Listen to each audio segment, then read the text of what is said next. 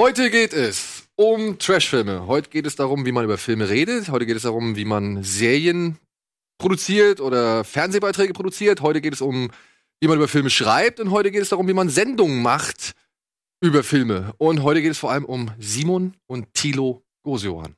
Viel Spaß zu oder bei Kino Plus Spezial.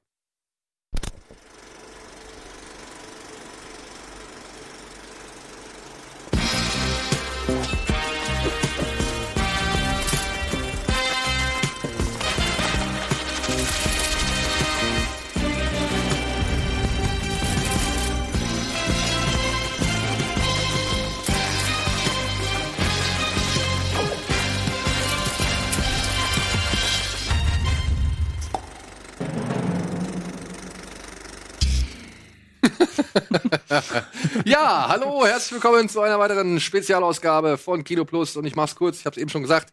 Heute zu Gast, wir freuen uns sehr. Tilo und Simon Gosejohann. Ja, hi, grüß euch. Ja, wunderbar. Hat lange gedauert, aber endlich ist es soweit. Und natürlich mit am Start Antje und Etienne, die sich hier am Gespräch beteiligen wollen. Und heute soll es mal wieder wie so oft gerne bei den Spezialfolgen einfach eine lockere Laberei werden. Über euch natürlich, über euer Schaffen aber auch über das, was ihr zu Filmen zu sagen habt und wie es so zu allem gekommen ist, was ihr gemacht habt. Denn da gibt es ein paar Sachen, über die wollen wir auf jeden Fall reden. Also ich habe jetzt gestern mir noch mal so ein bisschen was durchgeguckt zu euch und ähm, wir haben Fragen, auf jeden Fall. Ja, wunderbar. ja, ich muss erst mal anfangen. Ich also Simon kennt man natürlich schon als äh, Fernsehgesicht schon äh, ein bisschen besser als Tilo, der ja, immer eher hinter der. Ja. Ich muss sagen, äh, ich kenne Simon natürlich auch äh, seit seiner Zeit bei Viva beziehungsweise Viva 2. Vorhin schon gesagt, kurz im, im Vorgespräch, äh, natürlich mit Celluloid, was äh, auf Viva 2 lief und was für mich zumindest als Filmfreak damals so das erste richtig coole Filmmagazin in Deutschland war, wo ähm, ja, was so ein bisschen die, die, die nerdigere Variante war zu der offiziellen. Film war in Deutschland ja immer so dieses hochgestochene und du hast halt Filmkritiker mit Seidenschal, so hast du es zumindest immer wahrgenommen. Oder, ja, oder du hattest halt so, ja, so, so langweilige Trailer-Ansagen, aber so richtig mit Leidenschaft und dann kommt irgendwie ein Ausschnitt aus irgendeinem Actionfilm, wo du sagst, ja, Mann, geil, das, das ist ja das, was man sehen will. Das war so das erste Mal Celluloid. Ähm, insofern super cool, dass jetzt irgendwie dieses Erbe jetzt, dass, dass wir so ein bisschen, weiß nicht, ob man das sagen kann, aber ob das vermessen ist, aber so. Oder?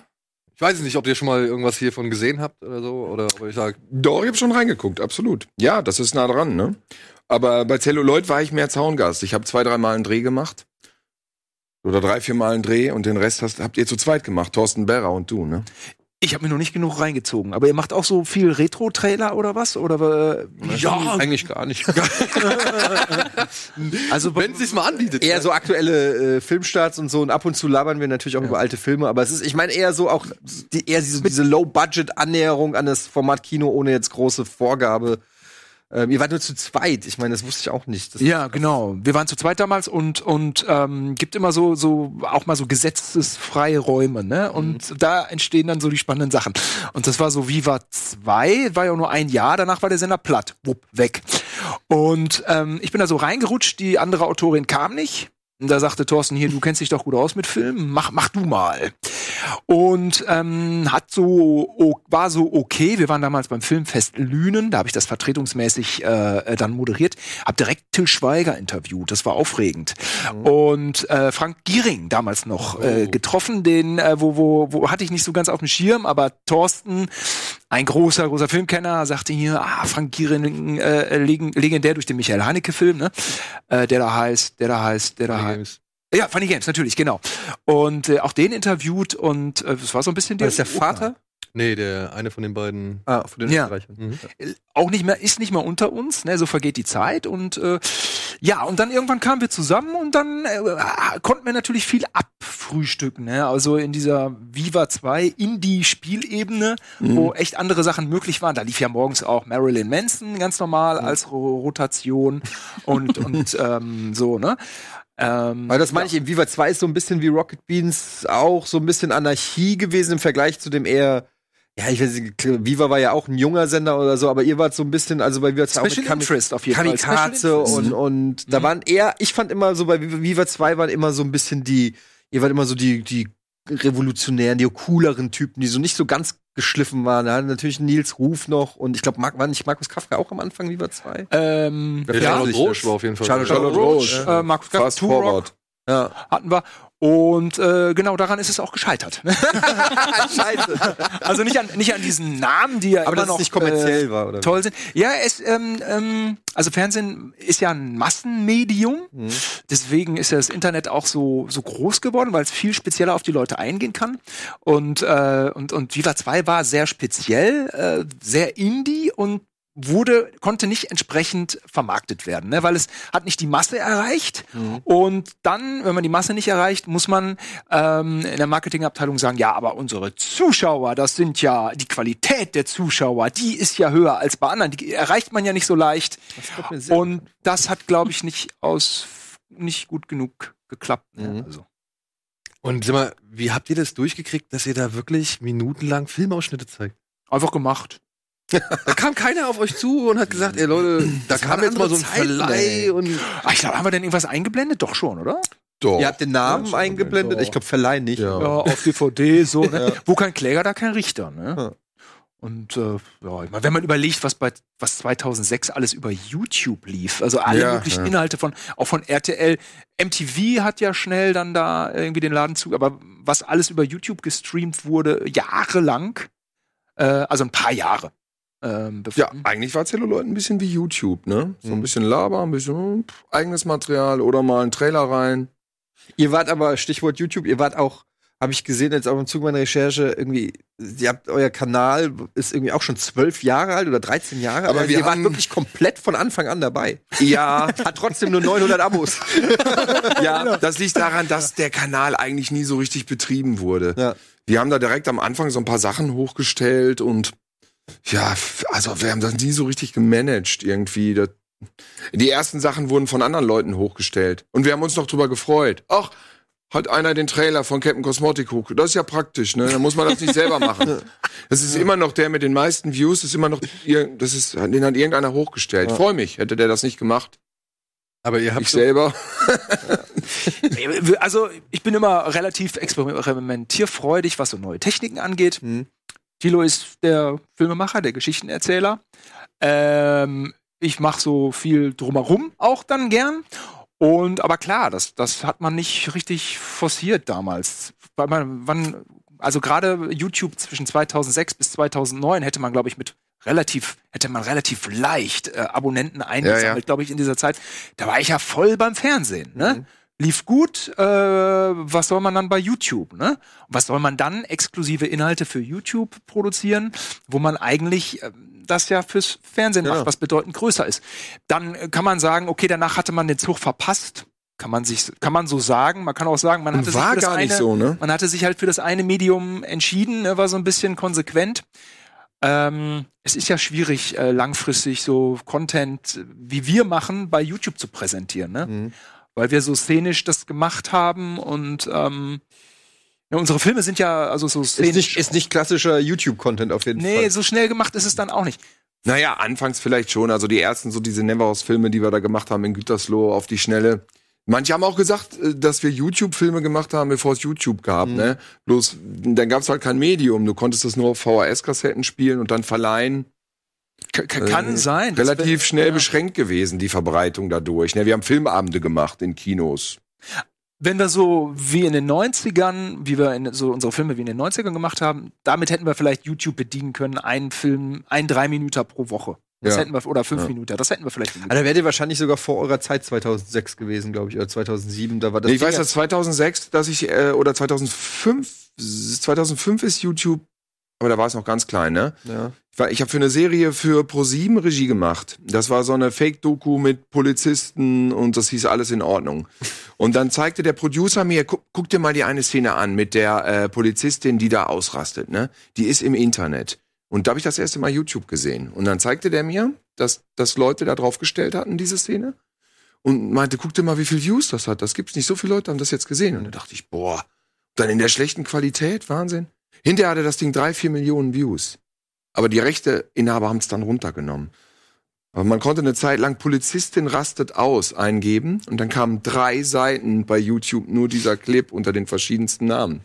Mhm. Hast du noch mal geguckt, ob es den noch gibt? Ja, den gibt's auf jeden Fall noch. Aber äh, die, die haben das so gekillt, dass ähm, die, die ganzen reingestellten Dinger mit den richtig vielen Views, die sind halt immer irgendwie weg. Aber das hat trotzdem, das war unverwüstlich. Das steht immer, wenn man das eingibt, kommt das immer noch direkt. Aber die rennt da die gescheißt da zwei so Typen mit so Schlabberhosen an einer, an einer äh, Bushaltestelle zusammen, zwei Minuten lang. Und die Diskussion war halt, ist das echt, ist das nicht echt, ist das fake? Und wir haben das damals nur einmal gedreht, ne? Ich habe gesagt, Sina, du gibst jetzt alles. Scheiß die Typen zusammen, das kann äh, richtig männerfeindlich in dem Fall. Ich sag, du machst richtig die auf Männerlevel richtig runter. Ja, ist gut, alles klar.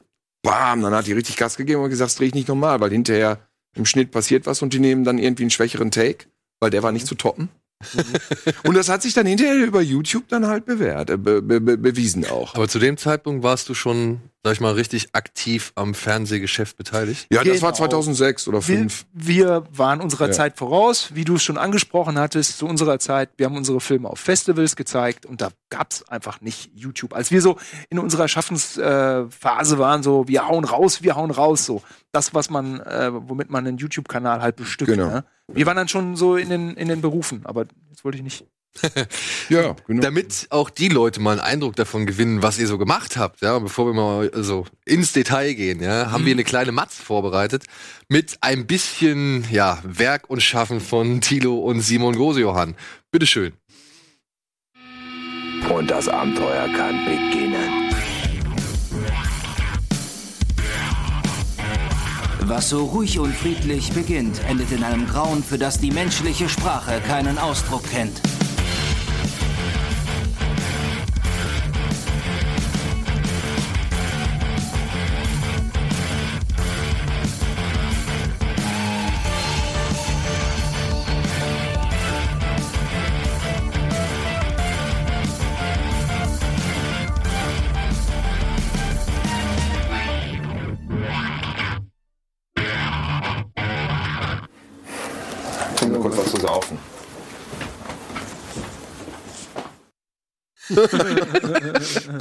Ja, schön. Wie ist das, äh, was, wie ist das nochmal, wo, woher kommt das, wo du am Rechner sitzt und er sagt, glaube ich, das ist der Regisseur oder so, der hat ja alles gespeichert?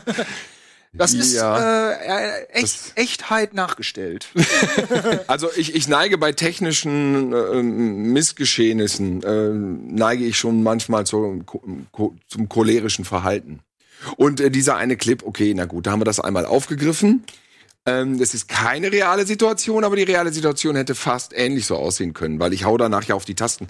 Wobei ich Sachen zerstören, das tue ich eigentlich nicht.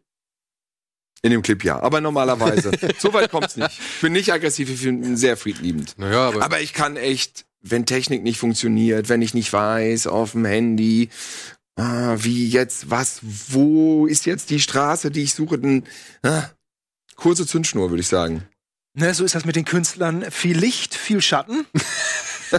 und ähm, ja, ach, da sehen wir es ja auch. Das ist echt oder was?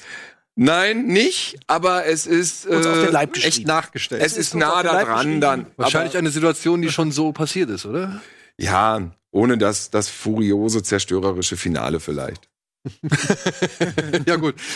Können wir das doch, das lassen wir jetzt einfach mal laufen, weil. Ja, man. Da sieht man im Hintergrund die drei Bilder sag ich nur mal so, sind Aushangfotos von Batman hält die Welt in Atem, die eingerahmt sind. Nur zur Info, kleine Nerd-Info. Originale Werbesmaterial. Ja. ja. Ja, das ist, da bist du ein riesengroßer Fan von, ne? Ich habe gelesen, das wäre ein Erweckungserlebnis von dir. Batman hält die Welt. Ach, da Erweckungserlebnisse hat man viele, den, aber den fand ich auch schon, ja, in Wahrheit muss man sagen, dass ich dann, als ich den das erste Mal im Kino gesehen habe, wohl vielleicht auch eher ein bisschen enttäuscht war, weil, weil diese ganz grandiose Action aus den Comics, die ich mal gelesen hatte, hat sich da ja nicht so wiedergefunden. Ja, und ich durfte aber nicht mit im rein Nachhinein, in den Film. Er durfte nicht rein, weil er keine Sechs war. Ich war keine Sechs. Und Kino ging in, in den Film, in Batman hält die Welt in Atem, ich weiß nicht, ob den jeder, so, und ich habe mir natürlich vorgestellt, dass Tilo in The Dark Knight rein reingeht. Ja, so. Ich dachte, so ist ein Batman-Film wie der Dark Knight, der dann ja. 30 Jahre später kam. Oder äh, 40, egal. Und, aber so war es ja nicht. Ne? Mhm. Und wie lange das dann gedauert. Und deswegen denke ich mir auch immer bis heute, wenn ich einen Superheldenfilm gucke, Alter, wie geil eigentlich, wenn man jetzt Kind wäre und sich ja, das, ja. so hat man sich das vorgestellt. So hat man sich das vorgestellt. Ey, aber Spider-Man in den 70ern, das in der Westernstadt und das war echt hart dann. Ja. Früher waren die ne? Superheldenfilme immer so hartes Brot, ja. Ja, vor allem jetzt, jetzt ist es ja so realistisch, dass du deinen eigenen Kindern erklären musst, dass das die nicht gibt. Richtig, genau. Und die sagen dir aber, ja Moment, aber Ich sehe es ja mit meinen eigenen Augen. Ich sehe doch Iron Man in der Rüstung. Ah, echt, ja. ja? Also, und du sagst so, ja, aber das ist CGI. Also, what? Richtig. Also, das ist, äh, früher hättest du sagen können, ja, du siehst ja die Schnüre, der kann nicht fliegen, aber es Ja. gibt keine Schnüre mehr. richtig. Das ist einfach, ja, hat sich Richtig, entwickelt genau. auf jeden Ja. Fall. Ich habe ja auch um die Ecke in Hamburg ähm, im Atlantik damals noch Stan Winston interviewt zum Thema Animatronics, wo du gerade sagst CGI. Sind das so Worte, die halten die sich lang oder ist es dann auch wieder weg?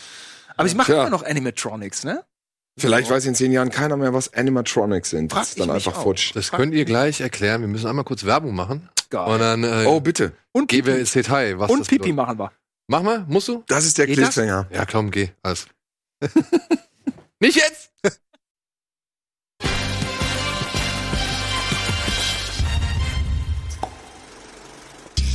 Willkommen zurück zur aktuellen Ausgabe, Spezialausgabe von Kino Plus. Ein Genre-Gulasch mit den Gose-Johans, würde ich jetzt mal behaupten. Ja, ja, ja. Das klingt schon fast nach einem Film von euch. ja. Genre-Gulasch, ja. Apropos Film, da können wir doch direkt mal einsteigen. Wie ging das alles bei euch los? Also ich meine, ihr habt jetzt wirklich, ihr habt euch ja einen richtigen Ruf in der, wie sagt man dazu, Untergrundfilmszene Deutschlands? Wenn es die noch so gibt, ne? Ich weiß es selber nicht so, ja. Es gab so eine Splatter-Szene mit, mit Leuten, die Andreas Schnaas, Andreas Bethmann, äh, Timo Rose, Olaf Ittenbach und so. Und die waren alle ein paar Jahre voraus. Ich weiß noch, da habe ich äh, Splatting Image gelesen. Das war so eine Film-Zeitschrift. Ich weiß nicht, ob man die noch kennt. Ein Mac. Ein, ein, ein Fan. Ich kannte das Und- Gegenstück, die Gory News. Also die habe ich. Igori News genau auch. Und da sah man ja dann immer, äh, dass Filme besprochen wurden, die unter dem Radar liefen von so Fleischermeistern. Und da dachte ich mal so, boah, die drehen schon richtig Filme und die verkaufen die. Und meine Filme sind viel zu schlecht und waren sie auch und sind sie auch im aktuellen Vergleich noch. Ich glaube, so Craven, das war dann auch sowas, wie die gemacht haben, nur noch, also noch, habe ich noch gesagt? Auch schlecht. Ähm, und ähm, irgendwann haben wir dann aber weitergemacht und weitergemacht und sind von diesem reinen Gore-Splatter schnell weggekommen zum Klamauk hin. Mhm. Beeinflusst durch viele Filme, die wir natürlich gesehen haben in der Kindheit. Und so gerieten wir auch Mitte der 90er in Berührung mit so der, der, der, ja, wie sagt man, Jugendfilmt-Szene, die so ein bisschen experimenteller war, ja? Ja, Also die Festivals. junge Menschen, die sich so mit dem Medium ausprobiert haben, ähm, was, was damals nicht breit war, weil man konnte sich 90 Prozent der Filme nicht angucken, die waren so sehr arty und nervig. Ähm, Entweder Arthouse oder Gore. Da- Dazwischen gab's eigentlich nichts, ne? Und, Ja. und, und wir kamen dann so ein bisschen so mit unserem Quatsch und das war dann auch, hat auch für Irritationen gesorgt. Aber da kam es schon so zum Austausch und das war auch ganz fruchtbar. So manche Leute trifft man heute auch noch mal wieder. Also wenn ich Wann- jetzt sage, wann- 90 Prozent war nichts, das war jetzt auch verkehrt. Also Wann fing das denn an bei euch? Ihr habt doch das schon in eurer, in eurer Jugend quasi angefangen, irgendwie die ersten Produktionen zu machen. Der oder? ersten, ich habe mal einmal als Darsteller in einem Film mitgespielt, das war 1987. Und da dachte ich schon, boah, das ist irgendwie geil. auf Film aber noch. Das war Film 16 mm, so ein 16 mm Film, der eine Stunde ging. Aber da habe ich nur mitgespielt. Mhm. Ein Freund von mir war Regisseur. Und dann hattest du dir die. Kamera, die Das Kamera war noch nicht mal ein Freund. Ich wurde gefragt, ob ich da mitspiele und ich so, Wahnsinn. Kann in einem Film mitspielen, das ist unglaublich in Gütersloh. Aber in dem Moment, wo ihr euch entschieden habt, so Quatsch zu machen, habt ihr ja gerade selber gesagt, war ich da nicht bewusst, okay, es könnte auch sein, dass ihr ab dem Moment nicht mehr für andere Bereiche im Filmbusiness so richtig ernst genommen werdet oder so, so nach dem Motto, wir müssen uns entscheiden, machen wir Quatsch oder machen wir ernst? Nee, Ah, das, Das Film, war nicht das, so. das Filmbusiness war früher so weit weg wie der Mond oder Ja. noch viel das weiter. Filmbusiness war auf dem Mars und wir waren Und wir waren in, bei Das- uns so in, in Gütersloh und, und Thilo hatte die Kamera von unserem Onkel geliehen. Unser Onkel hatte eine Kamera. Ja. So fing es an. Und dann ging es auch los, dass bei mir in der Clique ähm, hatte einer ähm, eine, eine High 8 Mhm. und dann so Skateboard, BMX-Videos so. Und irgendwann hat Vattern dann gesagt, so, und hier ist der Camcorder zu Weihnachten. Und äh, ja, so kann man sagen. Ne? 90, Ab 92. 1990 haben wir eigentlich angefangen. Ich erst und Simon dann ganz schnell dabei. Alle Leute, die man so auftreiben konnte. Vorteil ist, in Gütersloh war damals jetzt nicht so eine große Club- und Partykultur, ja. Das ist ein bisschen provinziell, da ist ein bisschen weniger los. Das mag heute alles anders sein, ich weiß es nicht. Aber damals war eigentlich nur, gab's nur die alte Weberei und äh, da hatte man dann einfach so an den Wochenenden viel Zeit tagsüber. Und dann kamen die Freunde, es war auch, eigentlich war es so ein bisschen abhängen und chillen und dann noch halt äh, auch noch einen Film drehen. Ja. Und dann gab's so Sachen wie, So, so ein bisschen auch wie eine Band, ne? Nur halt eine mit Band, eigentlich wie eine Band, Die nur waren halt auch keine alle Band. in einer Band so, ne? Genau, genau. Eigentlich schon. Es war dann so ein Ensemble. Und dann kamen so, so günstige Zufälle dazu, wie zum Beispiel das Ei von einem, ich glaube Jan Hendrik, oder wer war das? Nee, von, von Sebastian Körkemeyer, ähm, der heute Black Metal macht. Black Metal. So ist es. Der Schlagzeuger von Hell Rune. Hauptberuflich. Hauptberuflich macht der Black Metal. Der, also das muss man erstmal schaffen, ja. Jedenfalls Sebastian äh, Körkemeyer. Gibt ja einige, die es nicht überlebt haben, ne? äh, Ja, ja, ja, eben. Ja, ja. Aber Sebastian Körkemeyer ist einer, der, der immer überlebt hat. Nee, die Mutter war in der Schule und die hat gesagt, ey, wir rangieren hier so eine blaue Matte aus. Nee, ne? er war Zivi, er war Zivi, aber er ist ja auch Ach, er war Zivi, das war nicht Nee, dann erzähl du das. Es geht mir ja nur um die Mathe. er, er war Zivi für ein, ein behindertes Kind, was Ah. ähm, zu, zu Hause für mehrere Übungen so eine riesen Sportmatte, wie sie eigentlich nur in der Turnhalle lag. Das Ah, große okay. Blau. So, dicken? Ja, genau. Also so dick wirklich. die musste, Dinger. die musste ausrangiert werden. Da hatte er Riesengroß, gedacht. ne? Und schwuppdiwupp hatten wir diese Riesenmatte und die, die Familie äh, mit, dem, äh, mit dem Kind Kann schon neue. Bla, bla. So, und dann hatten wir eine Riesenmatte. Was Und macht man dann? Ja, da, da springt man dann drauf. Mit der Matte. Da Nein, versucht man auf. natürlich satt. Die Matte ist genau der Schlüssel dazu, dass du Action machen Ja, kannst. natürlich. Weil wenn du diese Matte, äh, wenn denn das die Matte ist und ich filme halt in diesem Winkel und habe diese Matte nicht drin Ja. und spring trotzdem über ein Trampolin von ganz hoch rein und film das in einem Weitwinkel. Dann Dann sieht geil das aus. extrem aus. Und das sind bis heute noch ein paar extreme Einstellungen, die da entstanden sind. Also Die du dann äh, auch wieder später in deiner, sag ich mal, richtig professionellen Karriere benutzt hast? Also beim Fernsehen zum Beispiel? die Einstellungen selber nicht, aber die, ich habe hier irgendwie Aber die. Ton gefummelt. Doch, aber es ist sch- schnell, ist okay? äh, aber so kriegt man schon schnell gemacht Ähm, dynamische Abläufe hin. So, ich meine, heutzutage sieht man sechs Avengers profilig durch den Wald irgendwo in, Ja, in Kroatien, die sich drehen und die Kamera dreht sich und so. Und, und seinerzeit war schon irgendwie Sprung, äh, Action, äh, Schnitt, er rollt sich ab. Also das, das war, also, wenn man gut gesprungen ist, war das schon auch ein bisschen Ja, du Action. hast einfach auch so. Pumpgun schießt, Person steht auf dem Trampolin, springt rückwärts. Dann hast du erstmal so einen Ansatz von so einem Sprung.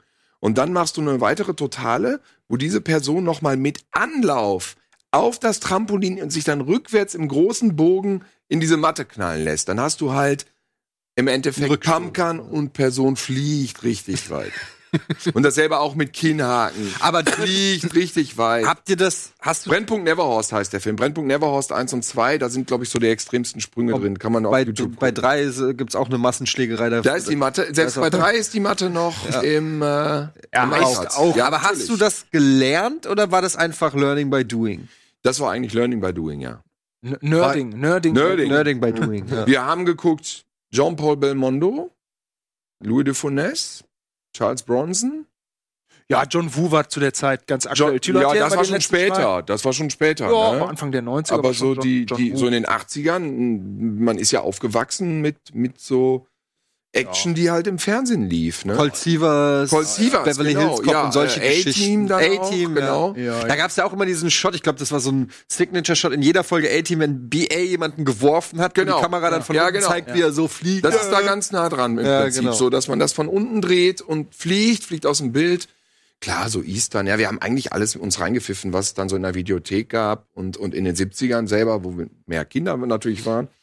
Ähm, ähm, natürlich auch alles, was man kriegen konnte. Und wenn man mal Spätfernsehen gucken durfte. Da hatten wir einfach mehr Spaß so an diesem Hollywood-Action-Genre oder, Mhm. oder Horror oder so, mehr als irgendwie so auf diesen äh, Filmgeschichten, äh, von denen ich eben erzählte, so da war viel dann auch, meinetwegen, dann wurde Kant zitiert und da ist einer schwarz, durch Schwarz-Weiß durch irgendwelche Häuser gelaufen. Auf den so. Festivals, mit Auf den den. Festivals, Ja, sehr ja. exper experimentell, Genau. kopflastig, kann man jetzt auch sagen, nie so richtig on point. Und wir hatten halt dann schon mehr Bock so auf Action, auf, ja, Genre-Unterhaltung. Aber das meine ich auch vorhin mit, mit mal äh, mit Celluloid, da hat man halt diesen Einfluss gemerkt. Also dass das halt einfach auch mal Conan der Barbar gezeigt wird, Ja, was genau. du halt in, normalerweise in keinem Film, äh, wenn es überhaupt mal irgendwas gab, wo Film besprochen wurde im Fernsehen, da wurde über sowas ja nie, äh, kaum gespro Sabine gesprochen. Sauer hatte Rambo. Sabine Sauer hat es aber Ja. immer verurteilt. Ich weiß Ja, ja, dass genau. Sabine Sauer dann, da lief Dirty Harry, äh, Dirty Harry kehrt zurück, Dirty Harry 4. Und da hat sie dann, da musste sie immer so ein Seitenhieb mitnehmen. Ja, es war auch immer so von oben herab. Ja, von Genau, ja, ja. ne? Also fürchterlich, die Menschen, die da erschossen werden. Dann Rambo Öffentlich-rechtlich 2, wir konnten ja, kaum genau. Ausschnitt finden, wo nicht direkt Leute massakriert Ja. wurden. Das kriegtest du dann immer so, oh, Und shit. zeigen aber dann die Szene auf dem Boot, wo er noch richtig gewürgt Ja, wird ja, und dem Typ genau. das Messer unten reinrammt. Ja, ja. So, ja, geil. Meine Mutter hat gemeint, den guckst du nicht. Naja, ich hatte auch das Problem, äh, dann irgendwie, ja, heute bei uns in der Sendung Terminator und da sag ich zu meiner Mutter, ja, hier Terminator gehe ich übrigens rein, weil ich dachte, das ist ein Science-Fiction-Film. Und dann kommen Ausschnitte aus Terminator und dann steht da unten eingeblendet frei ab 18 Jahren. Und ich so, ach, ihr, nein!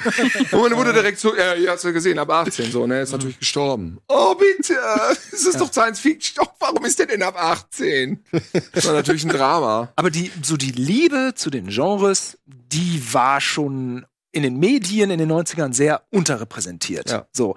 Es waren gewalttätige, primitive B-Movies. So, obwohl Terminator 1 ist ja, oder auch der zweite, James Cameron und so, ist einfach auch ein Klassiker und äh, hat eine Inzwischen, enorme Wucht, ne? Ja. Aber da war es so ein bisschen verpönt. Die Filme wurden auch zum Teil geschnitten und, äh, und verboten wurden ja auch ein paar äh, schmutzige äh, Filme oder wie auch immer und, und indiziert. Ja, und dann, ähm, ja, ja, und natürlich auch durch die so, äh, durch die öffentlich-rechtlichen Medien, das war ja so, heutzutage ist es ja auch wieder, sind die ja auch entspannter. Ähm, aber damals waren die da irgendwie nicht so wirklich tolerant. Und da konnten wir mit Viva 2 natürlich trumpfen und sagen, ey, wir feiern das irgendwie. Wir feiern Film, wir haben Spaß dran und ja, genau. Und ohne diesen mal wieder- moralischen Zeigefinger. ohne halt, den ne? Moral, ja. Und dann lässt man einfach Conan der Barbar noch mal aufleben, weil den Film ja eh, der hat ja durch die Generation von damals so eine harte Fanbase. Ja, und so Ach, das ist ja, das ist so, offene das, Türen eingetreten. schon damals die zeitgenössischen Kritiken zu Sachen, die heute alle Klassiker sind, das waren immer Verrisse bei uns in der neuen Westfälischen. Ich habe damals gelesen die Kritik zu Rückkehr der Jedi-Ritter und das äh, neu im Kino. Ja, nur Gemetzel im Weltall stand da, ja. So, äh, dem George Lucas fällt gar nichts mehr ein. Es ist nur noch Geballer und Gewimse und es werden nur noch äh, irgendwelche Monster massakriert und es geht nur um Mord und Totschlag. Da dachtest du so, uh, nicht? Und dasselbe Aliens die Rückkehr. Auch, was das ist, da militaristischer Scheiß und immer noch Highlander, alles wurde da durch die Bank weggehauen, ne? Wo, Weißt du- wo man heute denkt, das sind Klassiker Weil- und die, die zeitgenössische Kritik, also ich glaube, das hat sich ja geändert durch die Blogkultur und so, ja, wo man da anders rangeht. Aber damals, wo das Zeitungskritiker machten, die sind da wirklich immer. Also ich glaube, bei den Zeitungskritikern hat sich das bis heute aber nicht geändert. Ja, ja. Also wenn man sich so Spiegel-Online-Sachen und so durchliest, hat man auch das Gefühl, da sitzen keine Leute hinter, die gerne Filme gucken. Und ich Ja. finde, das ist wichtig, wenn man mit Filmen zu tun hat, äh, auch journalistisch und so weiter, dass man einfach gerne Filme gucken sollte, um einfach so die Begeisterungsfähigkeit für das Medium auch zu übertragen in die Texte, die man dann schreibt. Und das fehlt mir sehr oft. Also gerade, was ihr gerade gesagt habt, so im, im Zeitungswesen. Da haben sich dann ja gerade so diese, diese Genre-Magazine, wir haben eben kurz in der Pause über die Deadline zum Beispiel gesprochen, über die, äh, für die du schreibst und für die ich äh, auch schreibe teilweise. Die haben sich dann ja so ein bisschen da so das Genre rausgenommen und sich dann spezialisiert, dann auf eine andere Weise eher so abgenördet, sage ich mal. Aber da hat man dann gemacht, äh, gemerkt, okay, die lieben wenigstens das, was sie tun. Genau. Ja. Mag sein, ähm, aber gibt dann auch wieder Ausnahmen. Also ich weiß, Ja, nicht, ich habe da mal in Paris habe so ein paar Filme geguckt mit Film für Film ab und ähm, da war ein anderer Zeitungskritiker äh, vom Spiegel, Lars Olaf Bayer. Wer kennt ihn nicht? Und, nicht. und da habe ich so auch gedacht, so ich hatte so ein paar zwei drei Filme von, von Wes Craven geguckt und dachte so, ja jetzt jetzt äh, hier mal so ein bisschen mit Genre auftrumpfen. So, ja, ich guck gerade irgendwie Wes Craven, na, das, äh, das interessiert mich gerade so. Da meinte Lars Olaf Bayer, ah, Wes Craven. Über den habe ich ein Buch geschrieben. und seitdem war ich dann auch still bei den etablierten Zeitungskritikern. Und äh, aber das mag oft, oft, oft, ja, kann, äh, will dir da auch nicht widersprechen, dass äh. Ja, aber so das Genre, das Genrewissen, finde ich, hat gerade schon in den 90ern und so gab's äh, klar, in so Genre-Zeitschriften, die so spezifisch waren schon, aber ähm, so im Mainstream wussten die Leute überhaupt nicht, was ein Splatterfilm ist oder so. Genau. Also, dass das ein Genre überhaupt ist und was das, was das darstellen soll oder so. Und Ja.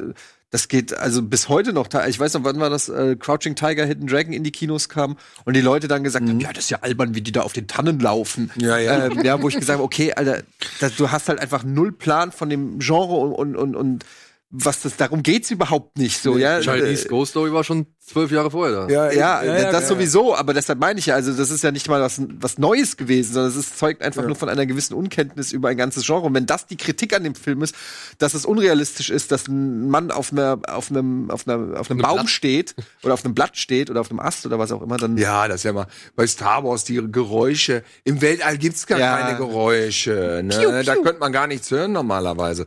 Ja, dann mach doch den Turm weg, ne, wenn du Star Wars gehst, ne? Ja, kannst du ja machen. Dann ist halt realistisch. An was war euch aber, aber jetzt nochmal kurz zurückzukommen, so auf diese, diese Filmanfänge, weil ihr gesagt habt, Genre und so weiter. Was war euch denn dann lieber bei so, ich meine, ich kann mir nicht vorstellen, dass Filme von Herrn Bethmann oder von Herrn Schnaas und so weiter, ähm, dass die halt auf den gleichen Festivals liefen, wie auf denen Nee. ihr eure Filme vorgestellt habt. Diese, diese Gore-Leute, die haben sich relativ kommerziell ausgerichtet da immer, ne? Die haben Kassetten dann, die haben die Filme gedreht und die haben die Kassetten hergestellt und die dann auch direkt verkauft. Und das lief ja wohl auch gut. Ich, ich, ich bin da jetzt nicht so im Thema, ne? Also es war tatsächlich irgendwo eine kommerzielle Geschichte.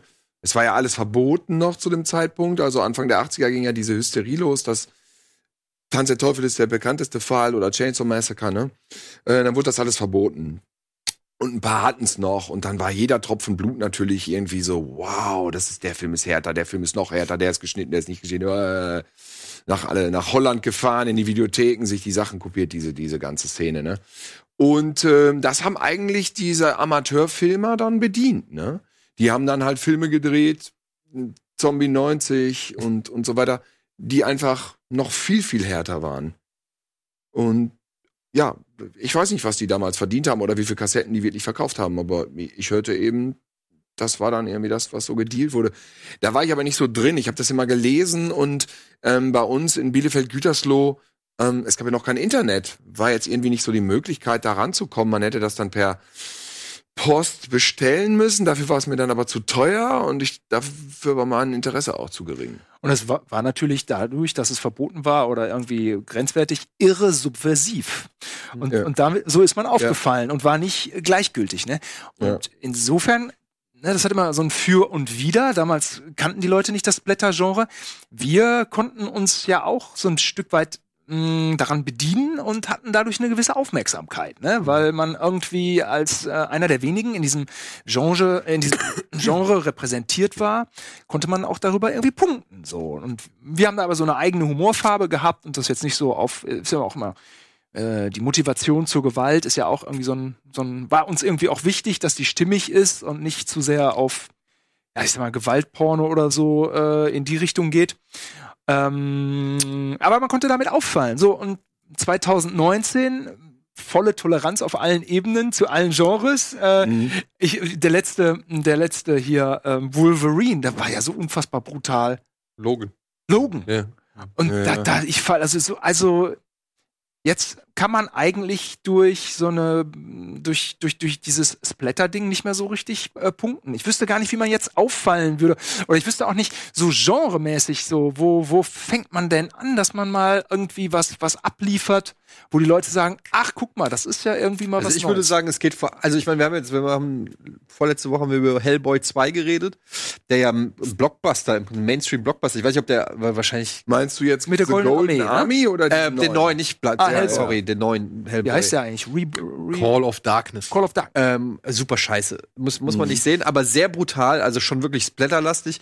Ähm, in seiner. Boah, langweilig in seiner- mittlerweile. Ja, aber das Da Ding ist halt auch so. CGI-mäßig und so. Ich glaube, wenn du heutzutage noch irgendwie irgendwie was, da, das muss dann auch schon Haus, also praktische Effekte könnten noch mal sowas äh, rausholen aus, aus dem Splatter-Genre. Sagen wir, ne? Aber was sagen die jungen Leute? Wollen die praktische Effekte sehen oder sind die mit diesem CGI so aufgewachsen, dass das, das ist ja diese, diese, diese leidige, da hatte ich auch schon oft äh, Gespräche zu, diese leidige Diskussion, was ist Trash, was ist nicht Trash, so dass praktisch da sich die Grenze mittlerweile manifestiert, dass alles, was nicht CGI, also perfekt ist vom Effekt, äh, mit praktischen Effekten äh, gemacht wurde, dass das jetzt Trash ist. Star Wars ist Trash. Ja, Also ja, ich doch. glaube, ich Das, glaube, diese Strömung gibt's im Netz, das liest man dann. Star Wars ist plötzlich Trash. Ja, aber wegen Episode Der alte. 8. Die Ja, alte. der alte. Ach so. Ja. 77. Ja. Also- Also, was natürlich Quatsch ist, das ist natürlich nicht meine Meinung. Ja. Ich reg mich darüber auf. Ja, ist halt die Frage, Aber, ob Low äh, Budget und Trash das gleiche ist. So, das ist ja schon irgendwo äh, auch noch mal. Im, Im Kino Ja. vom Ursprung Ja. her schon. Ja. Ne, die B-Movies damals, die unfreiwillige Komik haben, die sind dann im, im Medium Film eigentlich das Trash-Ding. Ne? Bei, bei Musik ist wieder was anderes, ist Trash wieder was anderes, im Fernsehen ist Trash wieder was anderes, aber bei Film kommt's da ja her. Ne? Was wären denn- was wären denn Äh, für was, euch- ist, was Ed auf Wood, dem, Ed vor dem. Vordergrund ist halt ist interessant, ob so Practical Effect, Practical Effects, wie nennt man das? Praktische Effekte. Ja. Handgemachte Effekte. Genau, grundsätzlich noch, also ich, gibt's tatsächlich ja noch in allen Filmen irgendwo, dass du vor Gr- grün drehst, aber dann ist die Gorilla-Hand dann doch noch echt oder was weiß ich was. ähm, ob die wirklich eine Renaissance erleben werden oder ob das wirklich jetzt sich so doch Aber, naja, aber manifestiert. jetzt, jetzt mal die Frage. Was ist denn für euch einer der geilsten Actionfilme der letzten fünf Jahre? ja, das ist für mich ganz eine klar. rhetorische Frage. Du weißt genau, was jetzt. Für mich Ja, ganz klar. stimmt. Und der Film ist für mich auch der beste Film des Jahrhunderts, bisher dieses Jahrhunderts. Da sind wir uns alle einig, es ist Mad Max. So. Ja, Aber ist ja klar. Es kann, kann keine andere Antwort Also geben. klar, da kam Color Grading zum Einsatz, da wurden irgendwelche Drähte vielleicht auch wegretuschiert oder Ja, ja. Farben nachgezogen und so weiter, aber nichtsdestotrotz sind die da an diesen Stangen über die Autos drüber und haben sich in die Luft gejagt Die, und so die weiter. Wahrheit ist, die haben ein bisschen viel so erzählt, so das ist alles echt. Und natürlich war auch nicht alles echt, aber sie haben natürlich da in der Wüste gedreht. Und jetzt dieses Geunke, ja, aber guck mal da das Making-of, da haben die ja was weggemacht. Ja, ich meine, bei Indiana Jones war die Fahrt durch diesen Tunnel im Tempel des Todes mit dieser Achterbahn war auch nicht echt, das waren auch Miniaturen. Und bei Willow gab's auch, das, es war noch nie alles echt. Willow. Es war bei Bond nicht echt. Es war noch nie ein Actionfilm komplett immer alles echt. Es gab einzelne so Settings, die Sensationen waren, aber es war nie echt. Und deswegen ist äh, Mad Max Fury Road natürlich absolut in dieser Tradition von allen möglichen klassischen Actionfilmen, weil er eben das meiste wirklich da in der Wüste gemacht hat. Aber Und ob er da ein paar Drähte wegretuschiert oder mal gegen den Himmel filmt und das Auto steht, also das sind die ältesten Tricks Aber das Ding Welt. ist, ich bin doch nicht mal irgendwie so ein, so ein Purist, der sagt, es darf nicht CGI haben oder so. Bei, bei, aber man merkt es halt einfach. Du merkst bei Mad Max, dadurch, dass es eben, was weiß ich, lass es 70, 80 Prozent Ja. praktische Effekte sein, ähm, du merkst einfach, dass das auch anders wirkt. Es sieht anders aus, es ist anders gefilmt, es, es ist einfach das Gesamtding. Das fühlt sich greifbar. Ja, es, Genau. es wirkt Ja, genau. einfach Es anders auf Haptik. dich und das, das macht es dann eben Genau. auch wieder geiler. Der ist dreckig.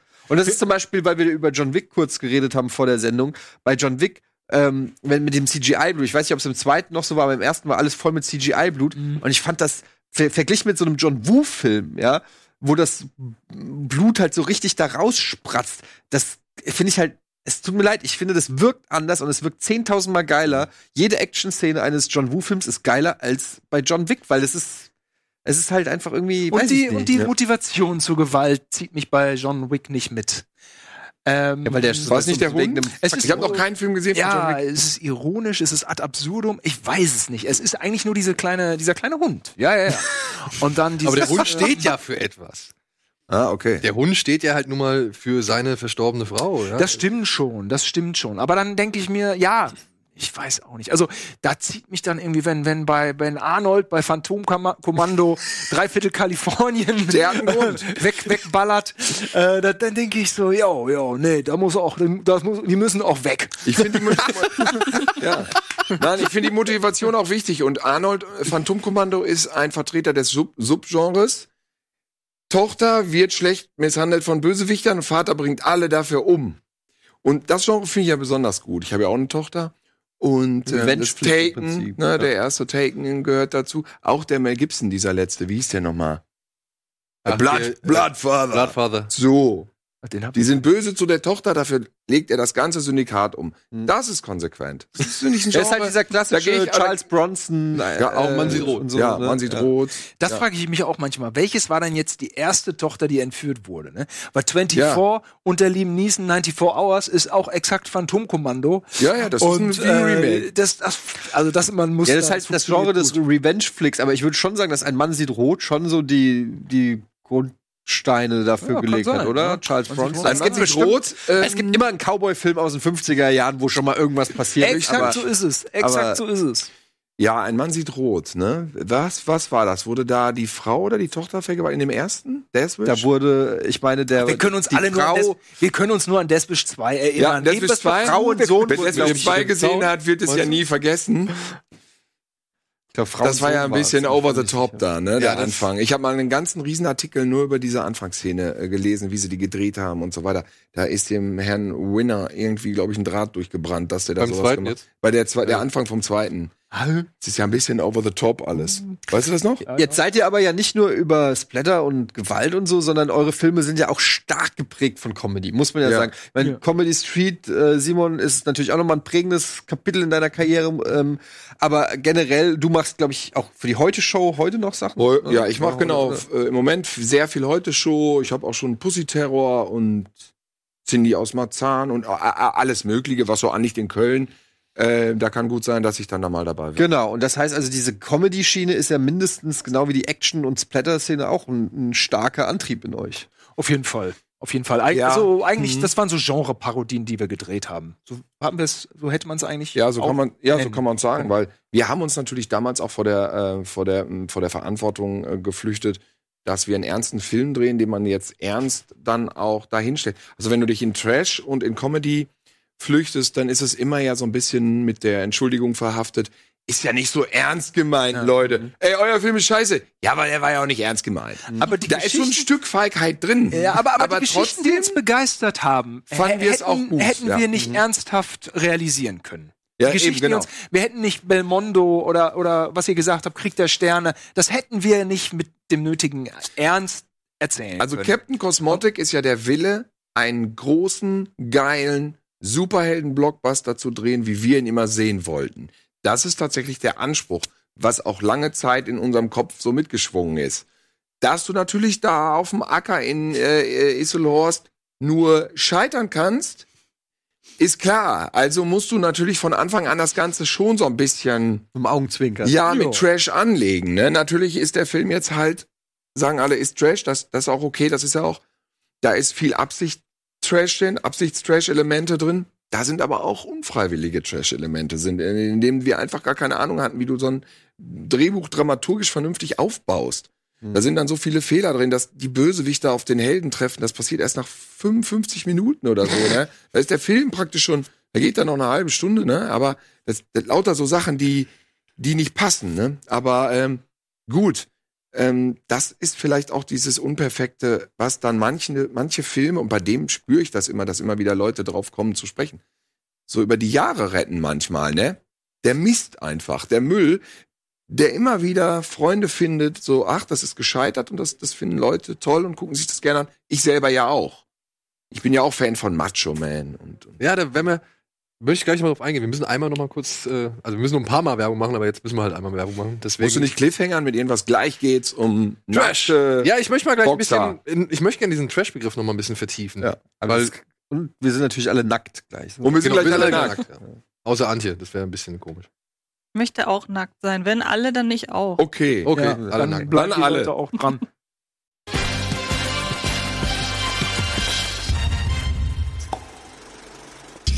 Herzlich Ja. willkommen zurück zum Genre Gulasch mit den Gose Johanns und natürlich mit Antje und mit Etienne.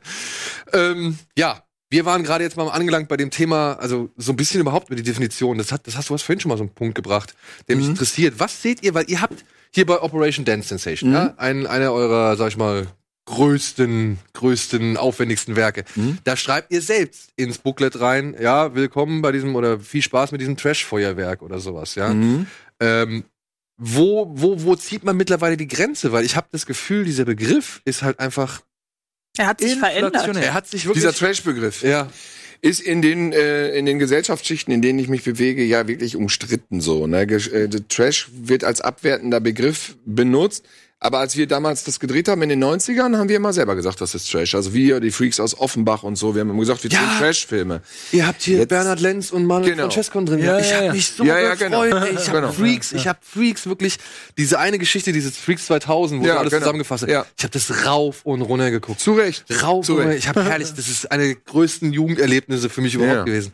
Und haben jetzt da zu sehen, Hammer. Klar, wir haben uns da natürlich mit denen zusammengefunden, weil das war dann irgendwie, die Gleichgesinnten haben sich dann irgendwann alle so dann doch mal getroffen und sind sich begegnet. Und wir haben immer gesagt, wir machen Trash-Filme. Ne? Jetzt ist das so, dass Trash-Filme, dass das alles so sehr reflektiert wurde und wie so ein Genre gemacht wird. Zum Beispiel diese Naked Vampire Strippers oder was immer in der Deadline manchmal so steht. I- Ne? Iron Sky. Iron ganz- Sky. ja. Und dann machen die immer so verschiedene Genres, die werden dann so zusammengenudelt. Und dann ist das, dann ist das wie so ein eigenes Genre wieder, was immer so Versatzstücke, die nicht zusammenpasst, dann irgendwie zusammenklebt, was, was früher aus der Not geboren war, um irgendwen ins Bahnhofskino zu locken, ähm, wo alle immer nur gedacht haben, Gott, wie peinlich, ähm, ist jetzt zu so einer zu so einer Marke geworden. Also ich hatte früher das Gefühl, dass Trash, ein, wenn ein Film als Trash bezeichnet wurde, dann war er, dann hatte er durchaus eine, die Intention, hatten, die Macher, die Macher hatten die Intention, einen guten Film abzuliefern, Richtig. sind aber völlig daran gescheitert. Und da sind die einzig Guten. Genau. Ja. Und heute wird, wird explizit Trash produziert. Also Asylum zum Beispiel hat ja, Ja, ist ja eine eigene Trash-Film-Schmiede, wenn man so will, weil sich Leute irgendwie, weil die Spaß daran entwickelt haben, schlechte Filme zu gucken. Aber dann ist es meiner, meines, meinem Empfinden nach kein Trash mehr, weil der Trash-Begriff ist ja geboren aus der Intention, es gut zu machen. Und wenn die heutzutage, heutzutage besteht die ja nicht mehr, weil die Intention ja ist, wir wollen von vornherein schlecht sein. Ja, und wenn du die Intention hast, ich mach's von vornherein schlecht, aber das als ähm, wirtschaftliches Konzept, Mhm. ist das Ergebnis streng genommen nicht schlecht, Ja, weil du genau. hast was umgesetzt, was dein Konzept war. Ja. Und Asylum baut genau darauf. Und wenn jetzt heutzutage, letztens hatte ich, ich hatte es letzte Woche noch, da saßen zehn Leute um den Tisch rum und alle laberten und wir hatten äh, äh, äh, einen Film da liegen, ähm, ähm, ähm, Invasion der blutrünstigen Bestien. Und dann, oh, was ist das denn? Ja, das ist, komm, egal. Und dann ging's aber, ah, der ist doch bestimmt, ihr guckt doch so gern schlechte Filme. Ja, ja, ja. So. Ja, der schlechteste Film, den ich gesehen habe, das war Sharknado. Ja, Sharknado ist, Das ist das ist halt kein schlechter Film. Das, Das, ist ja von Asylum alles so gewollt und konzipiert, ne? Aber ich diskutiere der- dann da nicht rum, der weil die, Punkt. Ne? Es ist bewusst oder es ist unbewusst. ich muss da keinen missionieren.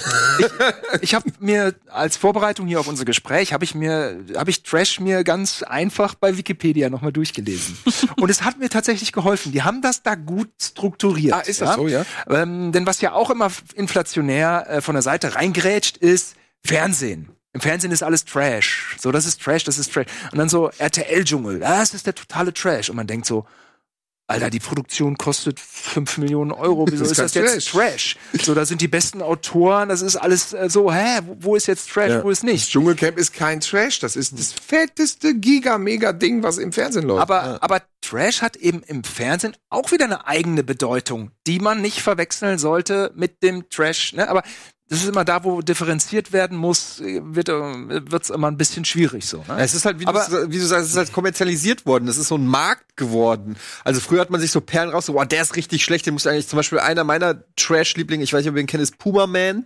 Ja, Ähm, ich. Ja, Der ist halt so sensationelle Scheiße, dass es eine Freude ist, den zu gucken, weil alles an dem Film ist einfach Kacke. Aber mit so viel. Aber das ist ein schöner Film. ja, aber mit hin, genau, mit Hingabe Ja, ja. und Ernst und so Ja. richtig schlechten Kamerafahrten. Da gibt es so eine Kamerafahrt, da merkst du richtig die Ansage, du kannst die Ansage des Regisseurs und der guckt da mit der Lupe auf den Globus und die Kamera will aber so da wegfahren und dann fährt die Kamera so weg und dann geht er halt schnell noch so hin und guckt so hin, weil an andernfalls würde er einfach die Lupe, für wen hält er die da hin? Und du merkst halt, sie wussten nicht genau, wie sie es machen sollen, dass er einerseits da so mit der Kamera wegfahren kann, aber es gleichzeitig so aussieht, als ob, als ob er, also sie haben diesen Schulterschuss nicht gescheit hingelegt. Und es ist alles da drinne und es ist so schlecht. Und das ist für mich ein echter Trash-Film. Und Aber dann das ist daraus hat ja Charme. Das Genau. Hat ja Charme. Das findest du in einem Asylum-Film nicht. Genau, die das ist Mar Marketing. Das ist Marketing. Ja, das ist genau, genau, die richtig. wissen ja um ihre Zielgruppe, die wissen genau, das ist halt zwar irgendwo auch Trash, aber nicht der Tr- Trash-Gedanke. so. Horrorkomödie hätte man da früher zu. Und ich, Ja, glaube, das, was, und ich glaube, das, was du gerade genannt hast, kann es heutzutage gar nicht mehr wirklich geben, Nee, weil die, das, weil die Punkt, ja, Filmmaschinerie einfach viel zu sehr ja, durchgetaktet ist. Genau. Da wird viel zu viel Geld mittlerweile reingepumpt.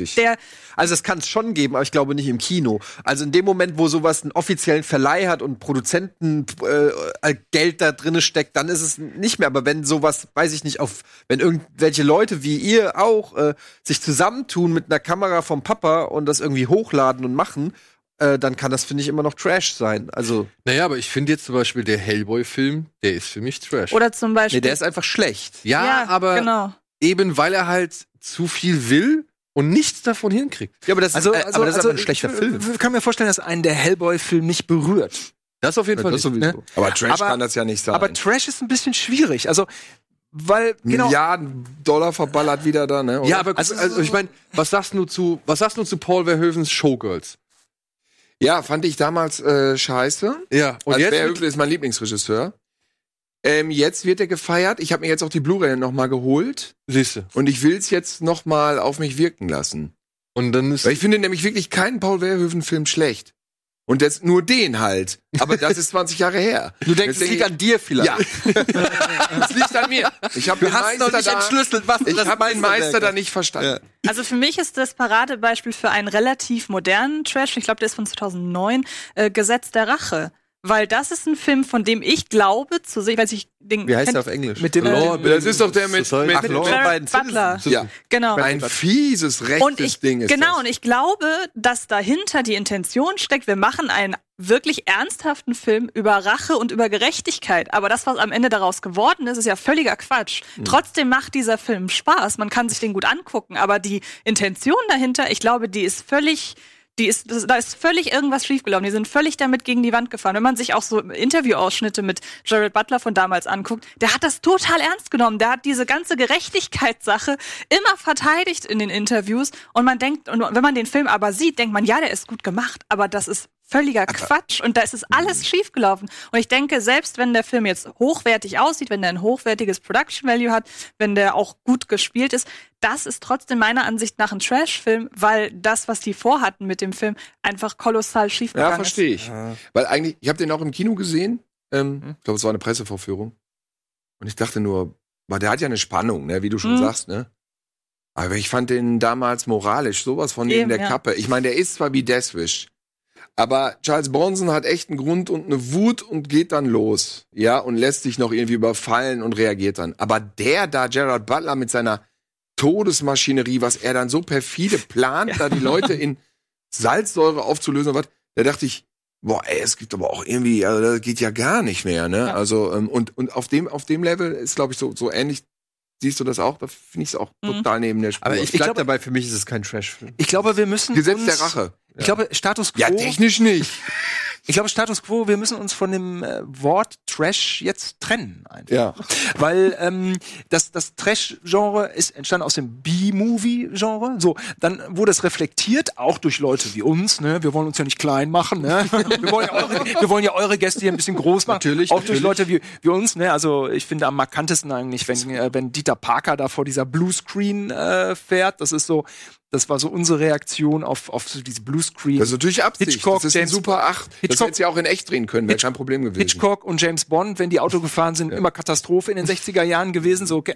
Aber, und dann, Ja. was du sagtest mit Sharknado, ne, so dieser, dieser, dieser, dieser bewusste, diese bewusste Anlehnung ans, an, an B-Movies, an Trash-Genres, an Tierhorrorfilme, auch völlig ad absurdum. Aber dann ist ja auch irgendwie, aber was kommt jetzt als nächstes? Also ich meine, es, äh, den Ursprung vom Trash, die Reaktion, die Reflexion, und damit ist jetzt auch irgendwie dann Ende, oder? Durch, ja. Wir haben ja schon auch fast alles durchexerziert. Ob es jetzt Kung Fury ist, zum Beispiel. Also ich würde ja, sagen, das ist halt das ist nur noch ein. Zitatensammelsurium. Ich- ich kann das das- ist kein Trash, das ist gut gemacht. Ich kann das ist. verstehen, dass ihr dazu Trash sagt. Ich würde es vielleicht auch sagen. Ähm, aber eigentlich ist es ein misslungener Blockbuster. Es ist einfach misslungen. ja, okay. Von mir aus das. Weil das aber Geld hat Aber was ist zum Beispiel mit sowas wie Du Helge Hellboy? Schneider? äh, Weil sie das zu ja, Hellboy meinten. Also, also äh, Hellboy oder auch der Gesetz, Gesetz der Rache oder so. Also, Ja, ja. Äh, das ist Der- einfach. technisch sind die technisches Gesetz der Rache kein Trash, aber ich verstehe das schon mit dem Drehbuch. Verstehe ich Da sind auch. denen die Pferde durchgegangen. Drehbuch übrigens Kurt Wimmer. Das ist der, äh, der, äh, der hat auch oh, hier, das ist der von Equilibrium, ne? Equilibrium und er hat dieses mit Mila Jovovich gedreht. Ultraviolet. Ja.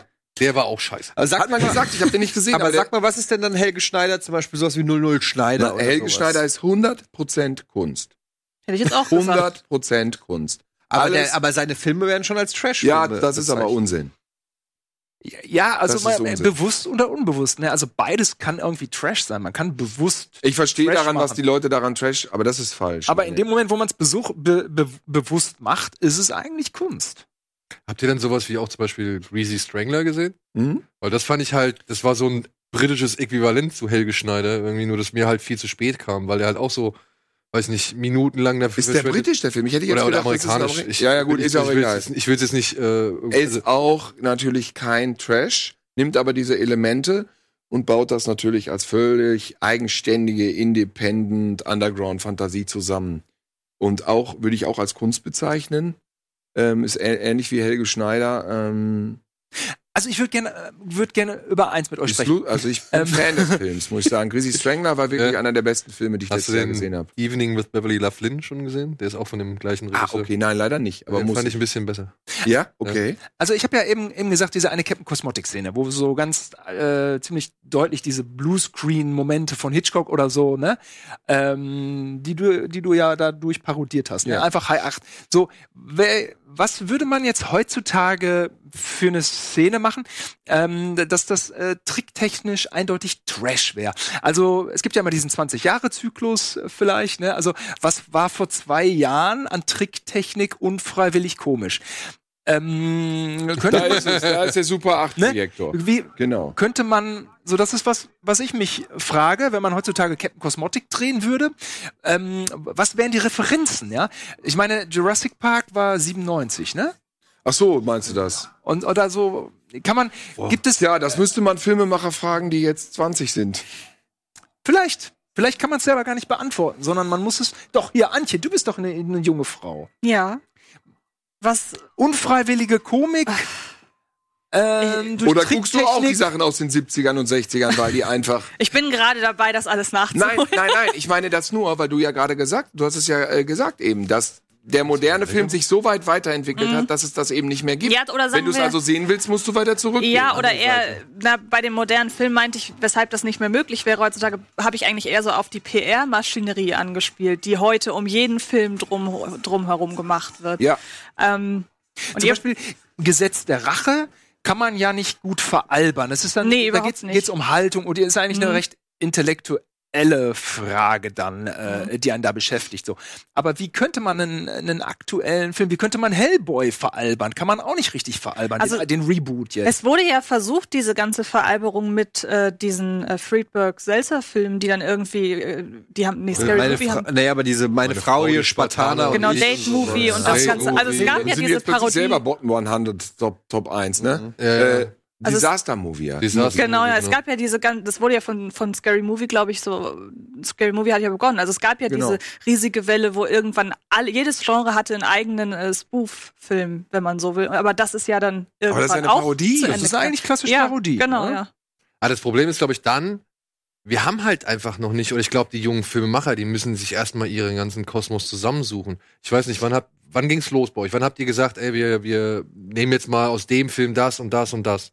Also, Vom, vom ersten Film an würde ich sagen, ähm, das erste, was wir also es ist ganz klar, dass die erste Intention war, wenn ich eine Kamera aufbaue, ähm, wie, wie, wie inszeniere ich einen Splatter-Effekt? Also so im Sinne aber von wie so ein Zaubertrick. Ich könnte jetzt ein Loch in eine Tischplatte reinschneiden, die Hand, dann mache ich da so einen Handschuh und dann schneide ich den Handschuh ab.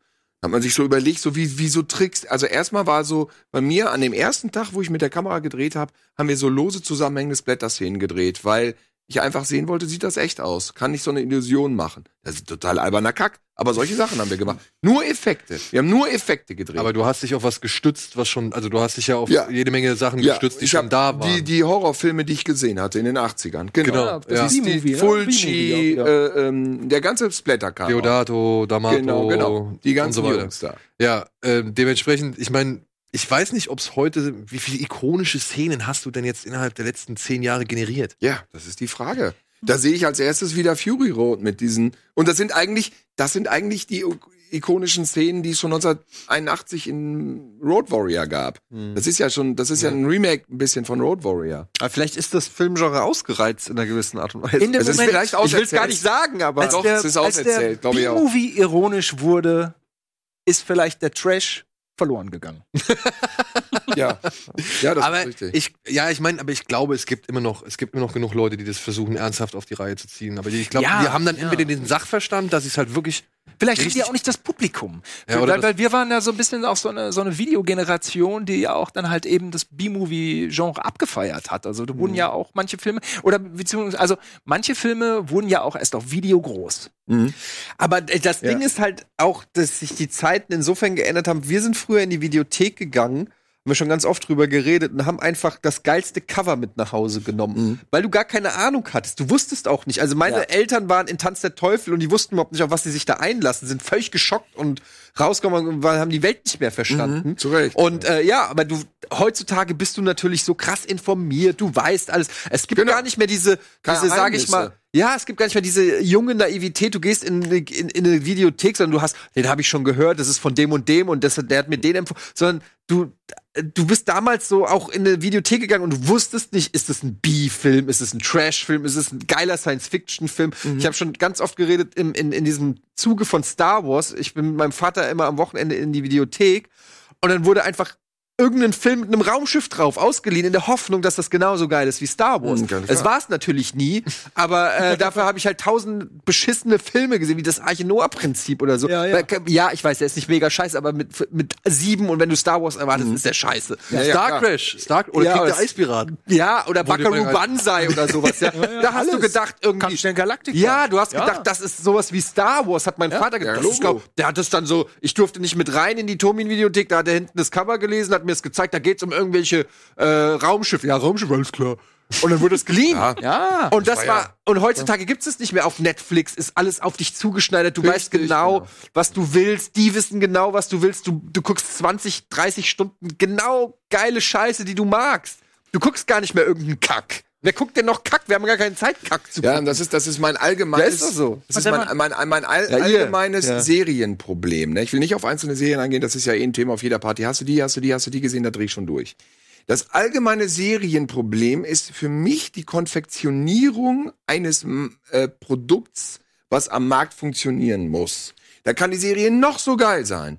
Sie geht so und so viele Minuten, es gibt so und so viele Folgen. Und wenn es gut genug läuft, machen sie noch mal Folgen, machen sie noch mal Folgen. Und äh, dieses serielle immer sich beschränken auf eine La Laufzeit von 42 Minuten, 57 Minuten. Das ist alles so, ähm, das kriege ich bei mir aus dem Kopf nicht raus. Dass das alles für mich so konfektioniert ist, dass ich das fresse und immer mehr fresse, wie Chips. Und das macht mir diesen ursprünglichen Kunstanspruch da irgendwie kaputt. Weil äh, selbst Karate Tiger 2 war dann ohne Van Damme, war gemogelt, weil das gar kein Karate Tiger ist, Aber war gekauft von den Philippinen und lief im größten Kino. Ist also ein reiner Kirmesbeschiss. Das ist aber die konfektionierte Serie nicht mehr. Die konfektionierte Serie ist das perfekte Produkt für dich, Genau. eins zu eins und du wirst nicht enttäuscht. Und nicht nur bei der Serie, beim Film ja auch. Also Genau. das Kino Ja, besteht genau. auch nur noch aus Filmreihen. Genau. Und die Film rein oder du kriegst einfach genau das, was du willst Ja. und es ist gut. Aber bei der Serie ist es hart, weil das wird dann nochmal und nochmal verlängert und dann hast du äh, denn die Leute immer so, oh jetzt äh, der neue Film, bla bla, der geht zweieinhalb Stunden, ey, zweieinhalb Stunden. Äh, der Regisseur hat einen Ego-Trip, warum muss das so lang sein? Ja, kann ich verstehen, sehe ich, sehe ich ähnlich auch. Aber warum muss ein Film 25 Stunden lang sein? Warum spüre ich dann in Folge 6, dass plötzlich Figuren reingebracht werden, die mir bisher gar nicht gefehlt haben, um das dann wieder zu verzweigen? Das, das ist so eine. Ähm, ich ich habe auch Serien geguckt. Ich finde auch Serien gut, ne? So ist das nicht. Aber, jetzt aber das ist das, wo ich. Das ist ja das Problem. Ich stelle mir keine Serien als Box nach Hause da. Das, Nee, aber das ist ja das Problem. Ich guck, äh, man findet es ja auch geil, aber trotzdem ist es auch Teil des Problems. Also es ist einerseits cool, weil es macht Spaß, aber das ist so wie Chips, wie du es gerade sagst. Sie schmecken lecker, aber sie Ja. tun mir nicht gut. Aber trotzdem esse ich weil sie halt lecker schmecken. Ich habe das ist so drei. Staffeln Daredevil reingepfiffen. Ja. Wo wir uns einig waren, dass es gut ist, das sage ich auch. Also das ist, zweite, das ist auch gut. zweite Staffel Daredevil ist, finde ich, das Beste, was es auf dem Serienmarkt gibt. Die zweite Staffel? Ja. Okay, und der haben sie doch eigentlich eher so viel kritisiert. Zum Beispiel, dass es halt nicht so einen vernünftigen Gegenspieler gab, wie jetzt Fisk zum Beispiel in der ersten. Ja. Zweite Staffel Daredevil ist so mit dem Punisher, die ist doch, finde ich. Stimmt, ja, okay, ja. Alles klar, nehme ich Das zurück. ist auch Ah, dieses, dieses Mittelteil ist vielleicht ein bisschen mit Elektra, muss man mögen, aber ich finde die zweite Staffel, äh, ist ja auch du- egal. du Jeder hat seine eigene Staffel. guckst Ne? ja, du guckst äh, Daredevil, das guckst du so an, so bei Netflix. Nächste wollen sie noch eine Folge, ja, noch eine Folge, ja. Das wird so weggeballert und das ist hundertfach so menschenverachtend und brutal wie Tanz der Teufel. Das ist ein unfassbar menschenverachtender Kram, wo jeder direkt in tausend Stücke geschnitten wird, der nur irgendwie mal falsch aufmuckt, sofort zu Brei gehauen wird, mit schlimmsten Geräuschen, metzgert da dieser Superheld da die Leute weg. Früher hieß der der Dämon und war immer so Stimmt, der die. Backstory zu. Ja, dann, ähm, ich weiß nicht, wo diese, diese, diese Darstellung von Gewalt, ey, und ich bin noch aus dieser Generation Videothek, was ist das Härteste, was es gibt? Und jetzt komme ich schon an so einen Punkt, dass ich denke, eine Fernsehserie bei Netflix. Nee, nee, jetzt kommt ja der Disney-Streaming-Dienst, Tilo. Und dann Nee, aber wir sind ja, ja, die drauf, übernehmen das aber, die übernehmen das doch dann. aber wir sind ja auf dieses ganze Thema gekommen, weil wir überlegt haben, warum ähm, gibt es sowas vielleicht nicht mehr, warum kann man sowas gar nicht mehr verarschen und so. Und ich glaube halt schon, dass diese 80er, 90er Jahre, ähm, wo auch viel experimentiert wurde, auch in Hollywood und so, wo vielleicht auch Gelder freigemacht wurden für Sachen, die nicht funktioniert haben. Das gibt's in der Form nicht mehr. Die, die pumpen jetzt natürlich alle ihr Geld in Sachen, die funktionieren. Also jeder, der Produzent ist und in Hollywood äh, Geld machen will, der schickt, steckt es in ein Pro Projekt, wo er hofft, dass da auch wieder Geld reinkommt. Ja, zumindest in Amerika, ne? Also ich, Ja. ich sehe es halt im Rest der Welt, da gibt's noch so ein bisschen was. Und Netflix, da muss man auch sagen, ne? Ich weiß nicht, habt ihr den, habt ihr den The Night Comes for Us gesehen? Nein, weil auch alle wieder meinten, das wäre der brutalste Film aller Zeiten und zwei Stunden lang werden da alle nur abgeschlachtet. Da dachte ich, ach, ach, Ja, aber so ein Film, so ein Film wäre. Okay, jetzt haben wir gerade einen anderen Film gesehen, wo wir halt auch schon gerätselt haben, wie der über irgendeine FSK 18 Freigabe kriegen soll. Und das ist ein großer Film, ich darf jetzt leider den Titel nicht sagen. der mit dem Bann aus Matrix. Zum Beispiel. Ja, okay. Ähm, aber dieser It Comes at Night, der wäre früher, ich glaube, nicht so zu uns in die, in die Videotheken gelangt. Nein, natürlich Der wäre auf jeden Fall, den hätten wir Mein uns Gott. wieder in Holland holen müssen oder irgendwo anders beziehen müssen oder sonst irgendwas. Und der wird auch nicht ins Kino kommen. Der wird hierzulande, also hierzulande wird er jetzt nicht mehr ins Kino kommen. Und da bin ich dann schon froh, dass Netflix dann sagt, ey, Timo Tam Tachmayo oder wie er heißt, Mhm. äh, hier mach mal. Ja, Mhm. und er hat gemacht, ja, und das ist, der ist Also ist der gut? Du, du findest ihn gut? Ich habe ihn ja noch ey, nicht der ist gesehen. wirklich, Also die Story schmeiß weg, ja, die, die Charakterentwicklung auch Das egal. ist doch ein, was, Indone ist der Indonesisch? Ja, Indonesien. Ich habe den auf Indonesisch geguckt, ähm, tatsächlich ohne Untertitel, weil es egal war. Aber der ist aber also von, von der, man muss natürlich schon drauf stehen, aber es ist schon Gewaltporn, keine Frage. Aber in seiner ähm, puristischen Art schon wieder auch, also es ist so schön zelebriert, dass ich auch nicht einfach nicht weggucken konnte. Ähm, na, das muss man das schon auch sagen. Es ist schon Totales Gewämse. Also ich meine, was Ja. ich die letzten Jahre gut fand, war hier Früher das mit dem Hochhaus. Ähm, Raid. Früher hat man, The äh, Raid. kam man in so Ja, eine ja, Sendung und hat den Leuten so abgefahrenes Zeug gelegt und die Moderatoren so, aha, aha. Und jetzt erzählen die Moderatoren einem selber, was. Ihr seid doch diese ja jetzt so, ja, da musste. ja, der ist schon Ja, Aber ich meine, wie gesagt, da sehe ich halt auch wieder dieses, dieses Ding, dieses Fluch und Segen zugleich. ja, ja. ja. Weil ich meine, ich freue mich jetzt auch über Disney Plus, wenn ich diese Bilder von dieser Mandalorian-Serie sehe. ja. Und denke mir aber auch auf der anderen Seite, ja, schade, dass dann halt dadurch so wieder so viel zentriert wird und einfach wegfällt für den Rest der Welt, so gesehen, ja. Guck mal, ey, was sind wir erniedrigt worden, ne? Tanz der Teufel auf Tele 5, ne? die 40 Also, Jahrzehntelang der heilige Gral und da musste nach Holland und ich hab den von Video 2000 und der Ton rauscht und jetzt noch mal Kacke. Und dann jetzt ist er doch legal, jetzt kommt er im Kino, da waren wir alle im Kino drin, da war immer noch geschnitten. Und so ging das immer weiter. Und dann plötzlich die komplette Packung ab 16 und auf Tele 5 hier, nimm den da im Rossmann, kannst du den mitnehmen. Der Kasse. Das ist doch nicht fair, oder? Nein, es ist so, es, es Und schon, schon kriegt man, Da denkt man sich- du bist jetzt ein alter Mann. Ja, genau. Nimm doch dein Tanz der Teufel mit. Die Kinder, die gucken zur Einschulung in die Schultüte. Gucken, die Kinder gucken Daredevil, ne? Dagegen ist Tanz der Teufel Kindergarten. ja, aber ist wahrscheinlich auch echt so. ja. Ja, es ist einfach un unglaublich. Also früher, genau, also Hollywood war ja immer total Budget fixiert. So, der Film hat so und so viel gekostet, er muss das und das irgendwie wieder reinkriegen. Und alle anderen Länder haben gedacht, irgendwie, wir probieren mal was und mit bisschen Glück verdienen wir Geld. Und, ähm, und, und so hat sich das ja durch die Jahre immer so fortgesetzt. Und mittlerweile sind ja ganz andere Communities da mit einem total speziellen Geschmack, für die maßgeschneidert äh, hochwertiger Inhalt in einer globalisierten Welt natürlich äh, produziert wird. Ne? Ähm, es, also jeder hat ja quasi eine eigene Serie. Wo das alles hinführt, weiß ich jetzt auch nicht. Ne? Aber was ja auch passiert ist, ich sitze in Niehorst und dann hat Roma einen Oscar gekriegt. Und ich sag zu meiner Mutter, guck mal, Roma hat einen Oscar bekommen. Den können wir jetzt gleich streamen. Äh, In Niehorst. Äh, verrückt. äh, früher war das Ja. so, da hat ein Hollywood-Film einen Oscar gekriegt. Drei Monate später kommt er ins Kino und hoffentlich auch nach Gütersloh. So. Ja. Und jetzt, zack, hier nach. Also, es hat sich alles, es hat sich alles, Leute, die Welt hat sich verändert. Ja. Und was Simons und Tilons Mutter zu Roma gesagt hat, das erfahrt ihr direkt nach der Werbung.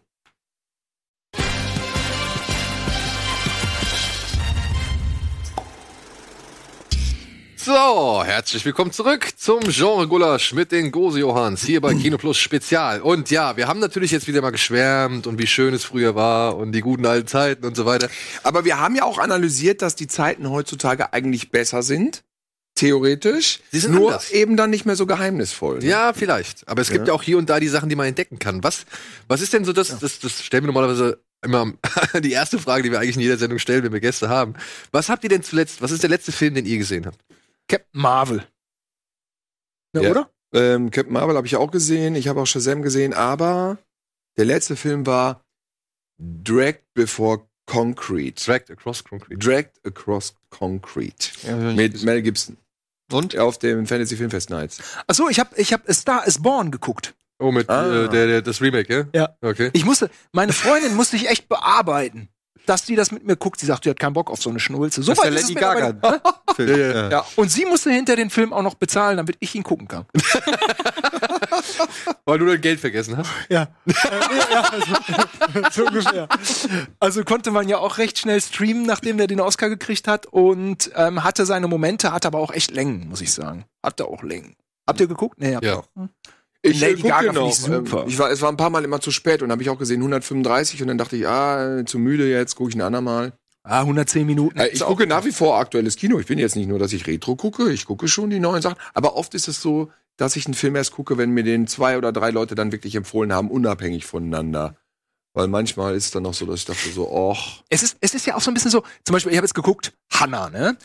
Die Äh, Serie? Hanna, ja genau, ist in Berlin, Alexanderplatz, die Werbung ist so groß, du kannst sie nicht, nicht sehen. Ne? null. Hanna.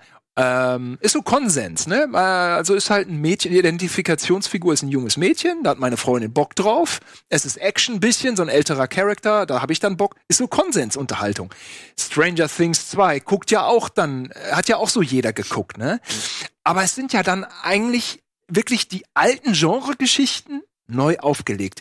Wenn man es mal runterbricht auf das, was eigentlich wirklich passiert an Storytelling, dann ist es Carpenter, äh, neu- also bei Stranger Things ja ganz massiv. Ja, ne? ja. Aber klar, sind neue Figuren über eine andere Emotionalität, wird dann, an- wird dann irgendwie, wird dann irgendwie, also ich meine, Conjuring 2 war ja auch ein bisschen Geisterspuk.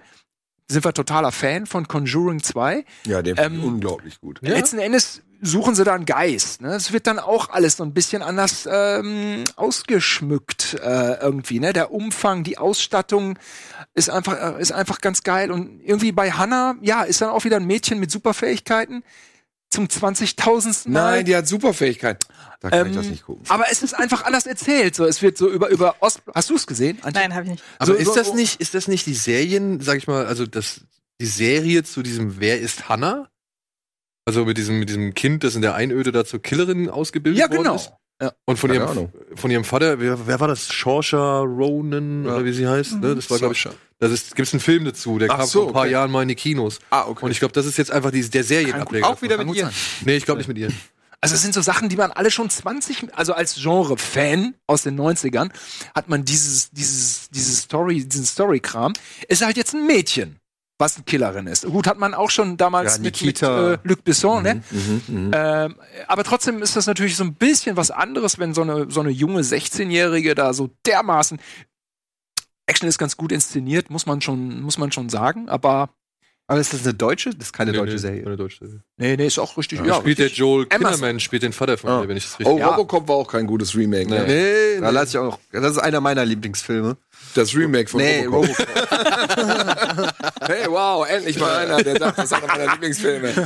äh, Robocop ist einer meiner Lieblingsfilme und äh, da bin ich, da, bin ich das, da rede ich nicht drüber über das Also, Remake. ja, ja, Genauso wie absolut. Total Recall ist Absolut, genauso. Total Recall. Ich Alter, bin ja boah. bei, also vom Kopf her, bei Paul Verhoevens Science-Fiction-Klassiker ist bei mir tatsächlich Starship Troopers ganz weit Ja. vorne. Äh, Robocop allgemein als 80er Jahre äh, Gewämse natürlich klar unerreicht. Aber äh, mit Starship Troopers ist er wirklich, da ist er wirklich komplett, hat er nach den Sternen gegriffen im wahrsten Mhm. Sinne, ja. Und er hat Glück gehabt, dass es noch ein Erfolg war, ne? Muss man ja auch mal sagen. Nein, das war damals kein Erfolg. Doch, Nee. doch, doch, äh, schon. Also das lief so, das lief schon nicht richtig geil. ja, okay, sagen wir es mal so. Sie hätten sich, glaube ich, ein bisschen mehr ausgemalt, aber es war jetzt auch nicht verkehrt. Also es war jetzt nicht der total Flop. So. Totaler Flop war das nicht, nicht? Aber, Aber danach hat er keine große Show Danach war er Danach kam erst doch mal- Hollow, Hollow Man, ne? der hatte so Hollow viel Man, Geld ja. ausgegeben. Da wurde das Budget erstmal Paul eingedampft. Ja, ich Hollow Man ist von Paul Verhoeven. Da Da wurde regt das- er sich bis heute drüber auf. Da wurde das Budget Konnte er eingedampft. nichts machen mehr. Da wurde, wurde nur plötzlich nur noch ein Film gemacht für ein Drittel von Starship Troopers. Die alten Paul Verhoeven sind auch gut, die holländischen. Aber kann es sein, weil wir vorhin über Showgirls geredet haben, dass ähm, Show, es ist ja heißt ja immer so one for them, äh, one for me sozusagen. Du musst einen für die machen und das war ja so im, im, im Fahrtwind von Basic Instinct, Genau. ähm, dass er da irgendwie so einen Cash Grab gemacht hat. Der, was ich weiß, was war der Film nach Showgirls, den er gemacht hat? Das ja, könnte. Äh, Ey, das war schon Starship Troopers, Oder? oder? Ja. Also Ja. vielleicht war, hat er Showgirls gemacht, so eine Um- Theorie, um Starship Troopers zu machen. Nee, es war, glaube ich, so, irgendwie, Showgirls war so ein Riesenflop, den hat er nach Basic Instinct gemacht, war er in dieser Sexnummer drin. Und dann haben sie gesagt, mach du mal lieber wieder Riesenkäfer und ge- hier Splatter mit, mit äh, in der Zukunft. Hm. Ich glaube, so war das. Ich glaube, er hat Starship Troopers nach Showgirls als Entschuldigungsfilm gemacht. Okay. Und dann hat er sie ja erst richtig reingeritten da. Das kann man sich ja anhören, dass er meinte, das war ja irgendwie die Produktionsfirma, was war das, Paramount? Die hatten so verschiedene Wechsel von, von Chefs und die haben sich um den Film nicht gekümmert. Und dann hat er da sein Süppchen gekocht und hat da so einen total egozentrischen Arthouse-Science-Fiction-Wahnsinn da erschaffen. Hm. Das wäre normalerweise nicht durchgewunken worden. Und das ist nur so eine Anekdote, die er erzählt, immer Ja, wenn er stimmt. sich zu dem Film äußert. Erst Basic Instinct, dann hieß es, komm, du hast mit Sex, hast jetzt schon Das mal Erfolg gut, gefeiert, genau. mach nochmal, dann Noch kommt Showgirls. Und dann Showgirls, oh je, ne, da waren die aber die Kritiken. Und da war ja auch noch hier das Drehbuch, wie hieß der, der Joe Esteras oder keine Ahnung, der hat ja diese Ja, doch, mörder Kohle genau. für dieses Drehbuch Ja, bekommen, ja, ja, ja. was ja auch total Grütze war. Und dann kam Starship Troopers. Ja, Und dann haben sie gesagt, nee, also mehr als Hollow Man trauen wir dir jetzt nicht zu. ja genau. Und dann hat er Kevin Bacon Schniedeln unsichtbar gezeigt und dann war es aber auch vorbei. Aber L, habt ihr L gesehen? Mega. Super. Mega. Du hast, Mhm. den hast du auch gesehen, ne? Ich fand den großartig. Immer Aber so- ich mein, der Film lebt halt aber auch von Frau Hyper. Ja, ÖPR ist super. Ja, die ist ja. richtig, richtig gut. Aber auch wie finster dieser Film ist. Ja, super, super. super. Richtig gut. Also wirklich, also ähm, er hat's nicht verlernt. Äh, dann haut er da mit 80 diesen L raus, schon wieder ein Knallerfilm. Ich Und, hoffe, äh, er schafft noch einen hinten der, raus. der Black Book mit Sebastian Koch war war auch. auch gut. Der war okay, ne? Ja. Ja. Ja, aber das ist dann noch so, ne? Genau, genau wie, wie äh, Scorsese mit, ähm, mit Wolf of Wall Street. Mhm. Halt ja auch eigentlich, ne? Man mo mochte es ja kaum glauben, dass da Mhm. plötzlich so, eine, so, ein, so ein Fund So an ein Film Film-Ding äh, ja, ja, herkommt. hat mir auch gefallen. Ja. Also ich meine, wir haben so viel irgendwie äh, über die Erscheinungsformen von Filmen gesprochen. Äh, unterm Strich ist immer die Geschichte das Wichtige so. Und dann, und dann muss man, glaube ich, die heutige Zeit auch einfach äh, in ihrer Freiheit wahrnehmen. Denn man kann eigentlich fast alle Geschichten erzählen. Und wenn die Geschichte einen gewissen Wumms hat, dann ist natürlich ein Scorsese auch, der den Elfmeter dann auch verwandelt und richtig auch mit ne, auf, auf die Kacke haut. Aber eine Geschichte, die so ein bisschen so vor sich hin dümpelt, kriegst du auch mit 100 Millionen nicht hochgepumpt. Jetzt kommt der, dieser Irishman. Scorsese kommt ja jetzt ein neuer. Ja, ja, ne? auch auf Netflix direkt. Nur Netflix oder doch im Kino? Ich Also hörte jetzt, die ja. doch im Kino. Vermutlich werden sie ihn ins Kino bringen. Ich glaube nicht, dass die 140 Millionen Dollar umsonst investieren, um Ja. dann nicht irgendwie vielleicht so eine Auswert, dieses Auswertungsfenster, was sie da brauchen. 140 Millionen Dollar. Also wie, wie, wie, wie, wie So also, teuer war der Film? wa- wa- Was ja, das ist, denn diese Verjüngungs, äh, diese Verjüngungsgeschichte, weil sie halt wirklich mit De, äh, Pacino und De Niro arbeiten und die halt einfach mal Sag mal, wie macht man das heutzutage? Hier bei Captain Marvel, habt ihr den gesehen? ja. Mhm. Also das war ja schon, es gab einen Film, der hieß Zorro Gates mit Bruce Willis. Der Ja. war jetzt nicht so besonders, aber da war ich schon total platt. Da war Bruce Willis so wie in den 80ern. Und da dachte ich, wow, wenn das jetzt so losgeht, dann bin ich mal gespannt. Und der absolute Gipfel war jetzt Captain Marvel mit, mit Samuel Jackson, der aussieht wie bei Tödliche Weihnachten. Long Kiss Goodnight. Ja. Ja, aber was, äh, das ist ja jetzt wirklich, kriegt er dann die Noppen ins Gesicht, wird komplett eingescannt und verbinden die das mit den alten Aufnahmen oder wie wird das gemacht? Wisst ihr Du das? hast im Prinzip hast du das schon auf deinem Handy. Guck dir doch mal an, was irgendwelche junge Instagram-Influencer, die machen Selfie, Ja. machen da irgendeinen Filter rüber und dann haben die keine Pickel mehr und geglättete Haut. Das ist im Prinzip. Ja, gut, okay. Ja, aber es ist, es ist das Aber- Gleiche. Äh, Jetzt Der dimensionier das und auf Hollywood. Und, ja, ja, gut. Das geht schon. Ah, ja, ja, okay. Du kriegst ein, der, das wird, ist im Prinzip wie ein Filter, der da drüber gelegt wird. Okay, also es ist schon wahrscheinlich einfach ein Computerprogramm. Klar, Ja, ja, für Junge, klar. ja, na klar. Das ist CGI. Und gerade Marvel ist da, was das angeht, sind die ja echt gut. Ich meine, Die haben auch das Geld halt, ne? Bei Ja, Ant-Man, Michael, Douglas, nämlich. Sah auch plötzlich aus wie bei Basic Instinct. Oder auch Robert, äh, Robert Downey Jr. In, Mhm. in, wo war das? War das bei Civil War, glaube ich?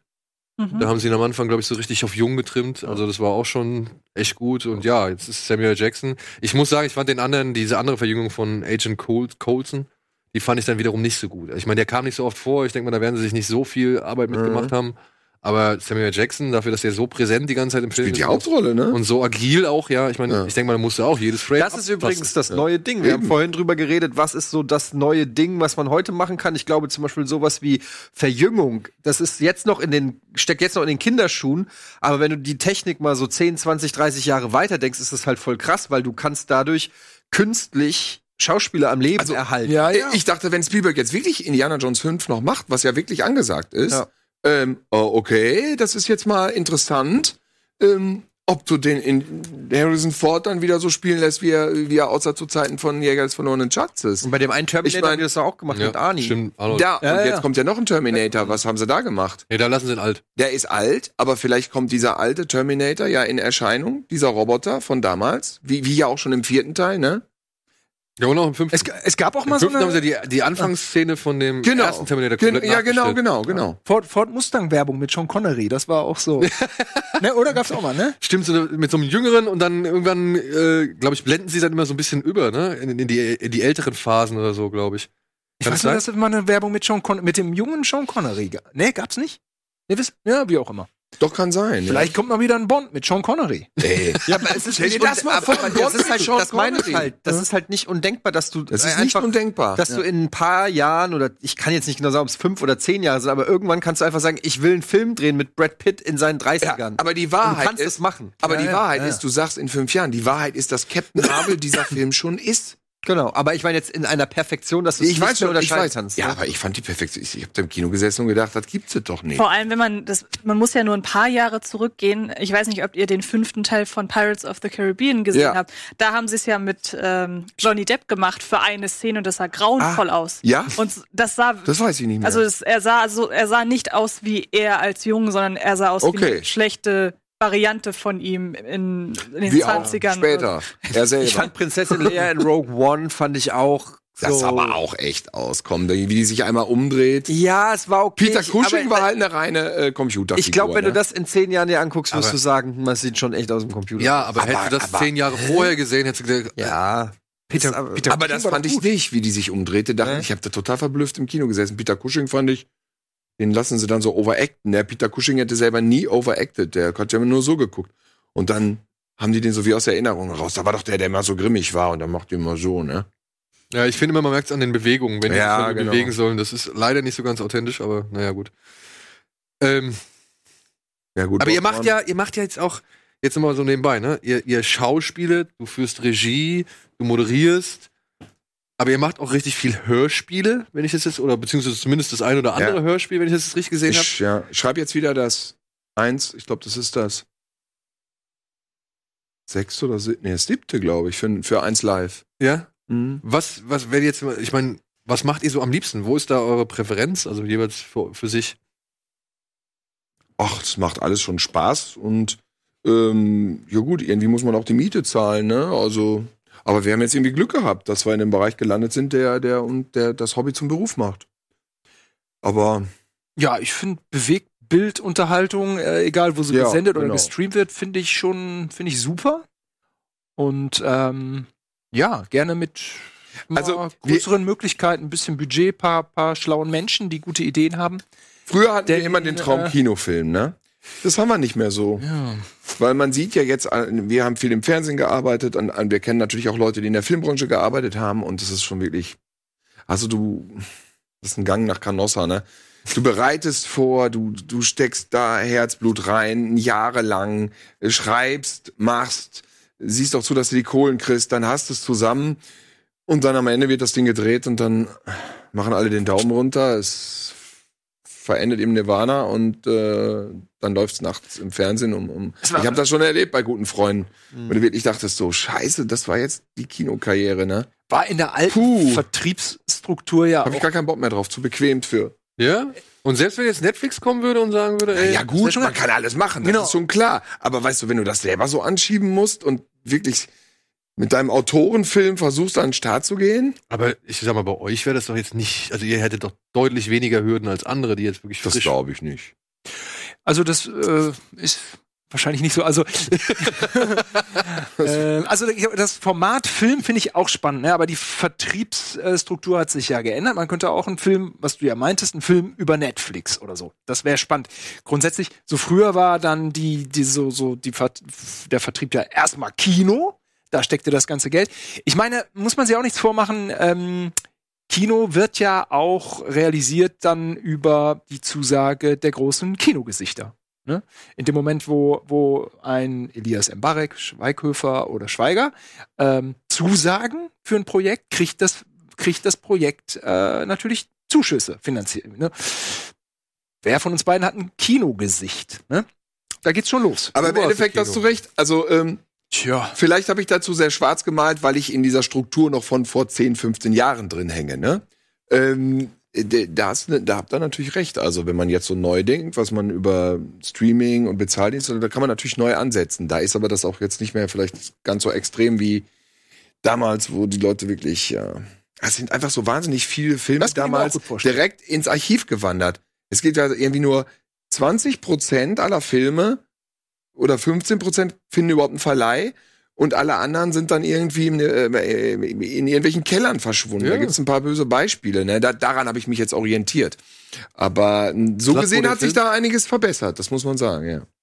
Ja, ich meine, ich habe gestern mal geguckt, ne? Also Operation Dance Sensation wird nirgendwo gestreamt. Es gibt keinen Streaming-Anbieter, der das irgendwie präsentiert. Ja, das ist richtig. Aber illegal Könnte kann man den überall runterladen. auch das habe ich jetzt auch nicht mehr. Auch nicht. Ohne Zeit lang konnte man ohne Ende. Ja. ja, ja. Ist das dann stolz? Also nee, ist, das ist scheiße. Ja? Ach ja, das haben auch manche gesagt. Sei doch froh, dass dein Film angeboten wird. Jo. Aber du hat, ihr habt doch die Rechte, oder? Ihr könnt das, ja, ja. ihr könnt das doch komplett selbst vermarkten. Und ich glaube, da gibt es immer noch Leute. Ich habe gestern gesagt, ihr, ich gucke den jetzt gerade zur Vorbereitung. Es gibt so ein paar Besprechungen, so ein paar Gespräche gibt es gerade so. Ähm, mal gucken, ja. Aber da geht es um DVD schon wieder. Nur um DVDs. Ja, oder was auch immer die machen. Also ein paar Leute treten auf mich zu und sagen, ja, wie wäre denn das mal, wenn wir den und dann den und das noch mit so und als Edition mit dem und dem. Ja, sowas. Du hast den nochmal schön in 4K auf und dann. Ja, es ist ein DV-Film, DV, auf DV gedreht. Warum nicht? Ja, also ich finde, den könnten wir wirklich langsam mal ne, an streaming Aber tatsächlich ist das nicht so eine doofe Idee, weil ähm, das ist ja schon irgendwie, könnte schon eine Marktlücke sein. So deutsche Trash-Filme auf Netflix gibt es jetzt nicht so ja. die große Auswahl. Und ich glaube, wenn so einer, man darf ja auch nicht unterschätzen, dass die Leute sich auch treffen und irgendwie zu, auf Netflix was glotzen und so und dann, ey, lass uns den reinpfeifen. Ja. Das ist ja ein bisschen die Videothek von früher. Ja, so, ist so. Ne? Ist so also definitiv. insofern, da gibt es so viel anderen Kram. Warum? Im Worst Case guckt's keiner aber dann seine, also nicht jetzt stand, aber dann, das ist ja das, ich so, was, was ich meine, aber im Best mhm. Case äh, entwickelt sich daraus irgendwie so ein, noch mal so ein neues Kult-Movement. Ich glaube, das kann mhm. durch Netflix oder Streaming, whatever, welche Plattform auch immer, kann da noch mal was entfacht werden. Nee, da sind wir grundsätzlich für alles offen. Das ist, das ist klar. Auch ein Film noch mal für Streaming zu drehen oder was auch immer, klar. Das wäre schon geil. Doch, doch, das wäre schon wär geil. Schon, das wäre schon geil, ja. Vor allem Captain ähm, Cosmotic lief ja auch damals auf Viva ja, 2, ne? Viva also ich meine, es ist ja nicht so wirklich. Aber gestückelt, meine ich, oder? Äh, gestückelt und gestückelt, auch ganz. Ja. Mhm. Ach so. Okay. Am 25. Dezember 2001, glaube ich. Die war 2015. ja, 20, die war 2015, ich glaube, ja, ne? Lief auch mal 2015, ja. Am 25.12. Naja, gut. Zur Weihnacht, zum Weihnachten. Ja, ja, da gucken Ich weiß nur, dass auf RTL lief der Pferdeflüsterer. Cosmotic lief gegen den Pferdeflüsterer. ja, ja. Und habt ihr die Redford, von dem äh, Abend noch irgendwie, ne? Redford oder ähm, Gose Johann, ne? Ja, Redford oder Gose Johann, ne? Ja. Der Pferdeflüsterer hatte 99 Prozent. Und der Cosmotic hat sich dann den Rest mit allen anderen Sendern geteilt. Das war, das war glücklicherweise noch vor der Quotenmessung bei Viva. Denn mit der Quotenmessung bei Viva kam das böse Erwachen. Huch! Das gucken gar nicht so viele. Äh, 0,1 Prozent? Aber ich habe doch Tarantino interviewt. Hattest du? Ich habe mal, ja, ja, doch klar. Oh. Er hat ja bei Celluloid Kill Bill. jeden irgendwie. Der hatte wirklich, der, du hattest wirklich ganz, Spielberg, ganz viele Leute. Tom ganz Cruise, viele. Schwarzenegger, wer ähm, nicht alle war. Aber wie habt ihr eigentlich Bela B., Anke Engelke und Jasmin Wagner für euren Film das waren, so, das waren Connection-Sachen. Den Bela B. kannte ich schon. Und, äh, über so eine, über eine Punkband, ZZZ Hacker aus Bielefeld. Hätte jetzt gedacht, du sagst die Ärzte. ich, Nein, die waren befreundet und er war so, oft, oft in Bielefeld und hat da gespielt im kleinen Kreis und so und dann, dann hat man sich da so über die Connection kennengelernt und äh, ich habe ihn irgendwann gefragt, ob er Lust hätte und er hatte das und, ähm, und ich hatte damals äh, Anke Engelke kennengelernt und die hat mir auch den Förderpreis für Fernsehen oder so. Film, Fernseh, Förderpreis, äh, Fernsehpreis, egal. Den hat sie mir überreicht. Und dann hat, habt ihr gesagt, ey, wir machen hier einen Film. Nee, das war anders. Die Rolle sollte Charlotte Rose spielen. Und Charlotte Rose ist schwanger geworden und konnte es dann nicht mehr machen. Und ja, und dann äh, hast du irgendwann, genau, dann hast du, du kanntest ja Anke Engelke? Ja. Ja, damals mit einem gemeinsamen Bekannten. Ich habe sie damals war. Äh, genau über Nils kennengelernt so und, und aber auch den genau. Genau und dann gefragt und hat die dann echt ja gesagt. Ach so. Und Charlotte meinte noch, oh, ich werde ersetzt durch Anke Engelke, da kann ich mit leben. Nils Ruf dann in dem Moment. Ja, genau. Ja. ja. Ja, die hatten ja, die waren ja zusammen und das war ja alles bisschen wild und Schlagzeilen und so. Und äh, damals spielte sich das alles noch in Köln ab, sowas. Ich weiß gar nicht, ob die, die wilde Viva-Zeit. Ja. Wie, wie, wie kam das eigentlich? Ihr, du bist, ihr seid durch diesen, sag ich mal, durch diverse Filmfestivals ja aufgefallen. Da ist, dann hat man euch angesprochen dann für Viva. Wie bist du denn dann da als Prügelknabe bei Ruf gelandet? So? Na, wie war's noch mal? Ähm, die Christian hatten Rasek, in, der, ne? Äh, in, der, in der Redaktion hatten die ein paar Neverhorst-Filme rumliegen. Und Nils Ruf das hat bei ja. Kamikaze Brennpunkt Neverhorst ge, äh, gezeigt. Nils Ruf hat Neverhorst-Filme gezeigt in der Sendung. Von, von sich aus. Mhm. Er meinte, ja, voll geil, also, das waren noch mal geile Filme. Rumballern, koksen, ja, genau mein Geschmack. Und ähm, äh, ja, und dann habe ich mich über, äh, habe ich mich da als Praktikant beworben. Es lief ursprünglich tatsächlich über Filmfestival-Bekanntschaften. In dem Fall Weiterstadt. Also du hast gesagt, guck, guck, hier bin ich bin der Typ übrigens von dem Video, genau. was du gezeigt hast. Genau. ich habe ich hab mal, irgendwann bin ich eingeladen von Markus Wolter, der mittlerweile einer der ganz großen Player ist in Köln. Äh, der Endemol-Chef und alles. Äh, sowas. Und der war damals noch, da war Viva Family, da war er, glaube ich, Redaktionsleiter. Und hatte dann immer so ein Autorenmeeting und zu dem Autorenmeeting wurde ich eingeladen, weil ich mich, äh, aber warum wurde ich nochmal eingeladen eigentlich? Ich hatte, boah, das weiß ich auch nicht mehr. Ich wurde eingeladen, ich, ich wurde da weiß eingeladen, hatte, hatte da ein ne, ne Gespräch. Und ähm, wie bin ich denn da gelandet eigentlich? Nee, das weiß ich nicht. Ich weiß auch nicht. ich bin da irgendwie gelandet. Und äh, da hatte ich dann irgendeine Nummer. Markus Wolter meinte, ja, hier, ruf da mal an, irgendwie Praktikum und so, das klappt schon. Und dann habe ich da angerufen und angerufen und angerufen und nie ging einer dran, bis irgendwann Oliver Polak dran ging. Ach cool. Der kommt hier und so, Hä? ach, ich kenne dich. Ja, ich frag mal, ich frag mal bei Sibyl da, der, das, die ist in der Redaktion bei, bei Nils Ruf, Kamikaze. Und äh, so bin ich dann, äh, so hatte ich dann irgendwie eine Praktikumsstelle. Aber wie bin ich nochmal zu diesem Termin? Aber was hat denn Oliver Polak da gemacht? Der war auch bei Viva. Echt? Das wusste ich gar nicht. Der war auch bei Viva Family. Mhm. Genau, das war damals wirklich so ein Sammel, Sammelsurium. Da waren so viele damals. Ähm, auch die ganze, die ganze Autorenriege mit mhm. der ich da gesessen habe, die sind auch alle noch, ich würde jetzt mal sagen, dick im Geschäft. Also äh, war schon eine Aber dann habt ihr ja ein gut, sehr gutes Netzwerk eigentlich. Ne? Ja, ja, sicher klar. Aber es Viva ist ja auch so, ein Netzwerk ist ja nicht nur Connections, das ist auch einfach, dass Leute wissen, mit wem sie zusammenarbeiten, gerne zusammenarbeiten und auch wissen, dass man eine Verlässlichkeit mitbringt und so. Ne? Mhm. Das, damit hat das natürlich auch zu tun, dass man ein Netzwerk hat und von diesem Netzwerk lebt. Aber was ich sehr interessant finde, wenn ich das so höre, ähm, dann war ja Viva, wenn man überlegt, wer da noch alles rauskam, irgendwie mit Stefan Raab und äh, keine Ahnung, da waren ja noch, genau, waren ja noch viel, viel mehr Leute, die, die jetzt immer noch äh, aktiv sind. Und heute gibt es das ja gar nicht mehr so richtig. Ich frage mich gerade so ein bisschen jetzt, wo alle irgendwie, also früher war Viva so ein bisschen auch Talentschmiede und sowas mhm. gibt es, glaube ich, heutzutage gar nicht mehr.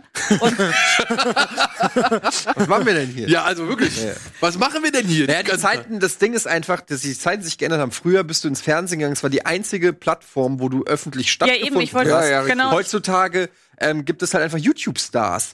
Ähm, wenn wir kriegen das ja hier mit am Sender, wenn du irgendwie ein Casting machst oder so einen willst, äh, und dann sagst du, also gut, wir sind auch nur ein Internetsender, aber selbst wenn die jetzt, wenn Viva oder MTV jetzt jemand cast würden, dann würde ich sagen, ja, was könnt ihr mir denn bieten? Ich habe hier 350.000 Abos, ich habe meinen eigenen Insta-Channel, ich bin Influencer und so weiter, verdiene so und so viel Kohle, dann äh, die haben, die sehen gar keinen Grund mehr ins Fernsehen ja, zu eben. gehen. Das heißt, mhm. das hat sich das, das Business hat sich in dem Sinne verändert, weil jeder kann theoretisch mit seinem Handy und einem YouTube-Kanal selber sich rausbringen. Du brauchst diesen, mhm brauchst Fernsehen in dem Sinne als, das war ja, Mhm. zu der Zeit gab's ja nicht. Wenn du Genau. gesehen werden wolltest oder das, was du machst, dann musstest du bei einem der Fernsehsender arbeiten. Ja, genau so Richtig, ist es. ne? Ja, genau. Ja, ganz genau. Und deswegen, manche fragen mich, wie hast du das damals gemacht? Gib mir mal Tipps. Ich kann überhaupt keine Tipps mehr geben. Ich weiß überhaupt nicht, wie man es jetzt machen würde. Nee, wüsste ich auch nicht.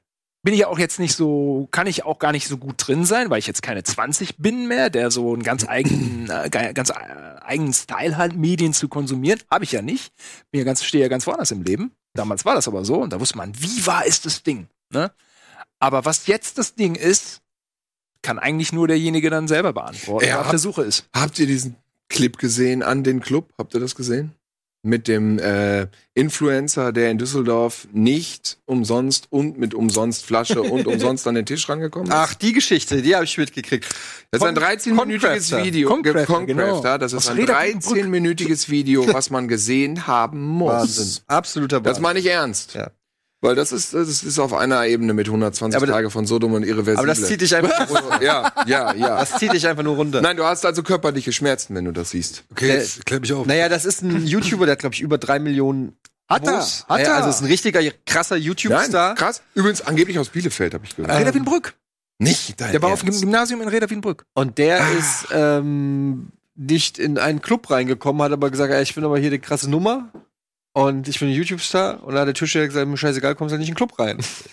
Doch, du kommst schon rein, musst nur Eintritt zahlen. Ja, genau, er wollte umsonst rein. Oder du kommst, nee, nee, es war sogar so, du kommst umsonst rein, aber du kriegst keinen Tisch. Er wollte halt irgendwie. VIP-Bereich und bla bla bla. Und dafür mache ich eine Insta-Story. Ja, und dann äh, haben die halt gesagt, ne, ich glaube, der Club läuft auch ohne dich ganz gut. So. Und ganz höflich hat der Clubmensch Also ich- ganz höflich äh, ich hab, zurückgewiesen. muss sagen, ich habe das Video selber nicht gesehen, ich habe nur da, davon gelesen. Mhm. Und äh, dann ist das Ja. halt, äh, hat, er, hat er ein Video auf seinem Channel gemacht, wo er sich darauf äh, empört hat, wie unprofessionell dieser Laden ist. Da, weil er kommt ja. Ja. in jeden Laden normalerweise. Das ist schon in- ein Lehrstück über, über moderne Medien, über Kooperationen, über Kommerz oder Nicht-Kommerz und über Selbstwahrnehmung. Das ist einfach ein Lehrstück über Arschlöcher einfach. Ja. Also, Ich wollte es nur netter ausdrücken. nee, aber das kann, man, das kann man schon ruhig sagen. Der Typ ist einfach ein Wichser und das kann man ruhig auch mal so sagen, finde ich. Warum denn nicht? Der Shitstorm geht jetzt von diesem Clip an dich. Ja, ist mir schade. Das wäre nicht der erste. Das wär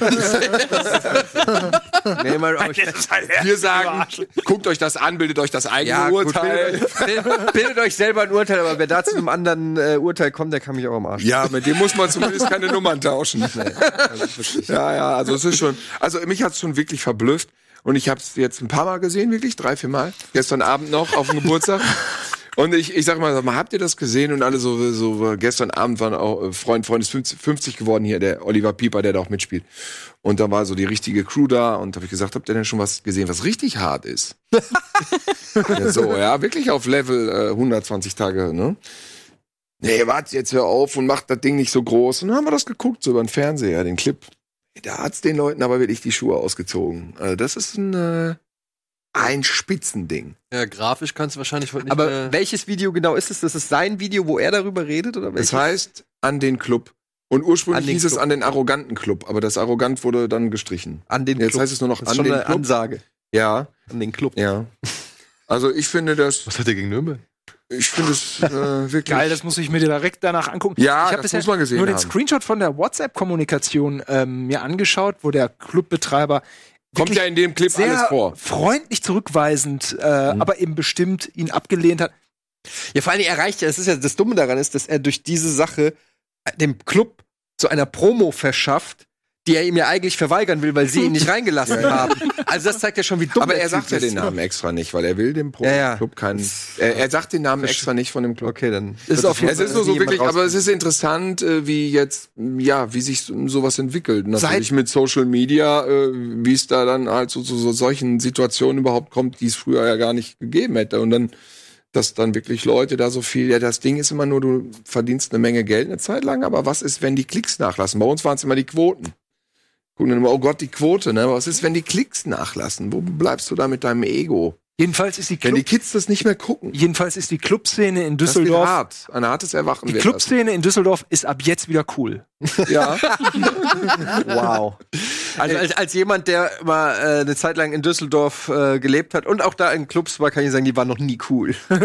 Auch nicht das Unique. Oh Gott. Ist nicht? Ne? Ah, war ich mal. Ich dachte, da geht man eh. Das ist so Altstadt. geil, das Unique war, das ist ja so ein richtig winziger Laden. Ja? Also wenn ich mich recht erinnere, ist das so ein ganz kleiner Hip-Hop-Kaschemme. Also es war aber vor 15 Jahren oder Mhm. so, ne? Keine Ja, Ahnung. aber, aber ja. Aber ich glaube, da geht's ja eher wahrscheinlich um sowas wie Nachtresidenz oder sowas. Nachtresidenz. Nachtresidenz, natürlich. Kennst du auch noch? Ja, ja, Ja, ja. ja, Wie hieß der Laden am Bahnhof? Poison? In welchem Laden? In welcher Stadt? Düsseldorf oder was? Habt ihr gesehen? Preußen? Poison weiß ich gar Aber ich kenne mich in Düsseldorf da clubmäßig echt nicht aus. Ich bin da nicht oft abgestürzt, aber ein paar Mal da gewesen war ich. Poison hört sich so an, als ob man da abstürzt. Ja, das ist. Ja. Oder halt aufsteigt. in der Philips-Halle Metal-Konzerte geguckt, habe ich. Aber Ja, stimmt. Wir sehen uns ja heute Abend noch bei Herrn wir Fritzi. sehen uns heute ne? Abend noch bei Herrn Fritzi. Ja, richtig geil. Ja, ganz drauf. genau. Hab ich richtig ja. Drauf. Äh, ich habe jetzt gestern noch im Zuge, dass ich eure DVD gepostet habe, habe ich noch eine Sache erfahren.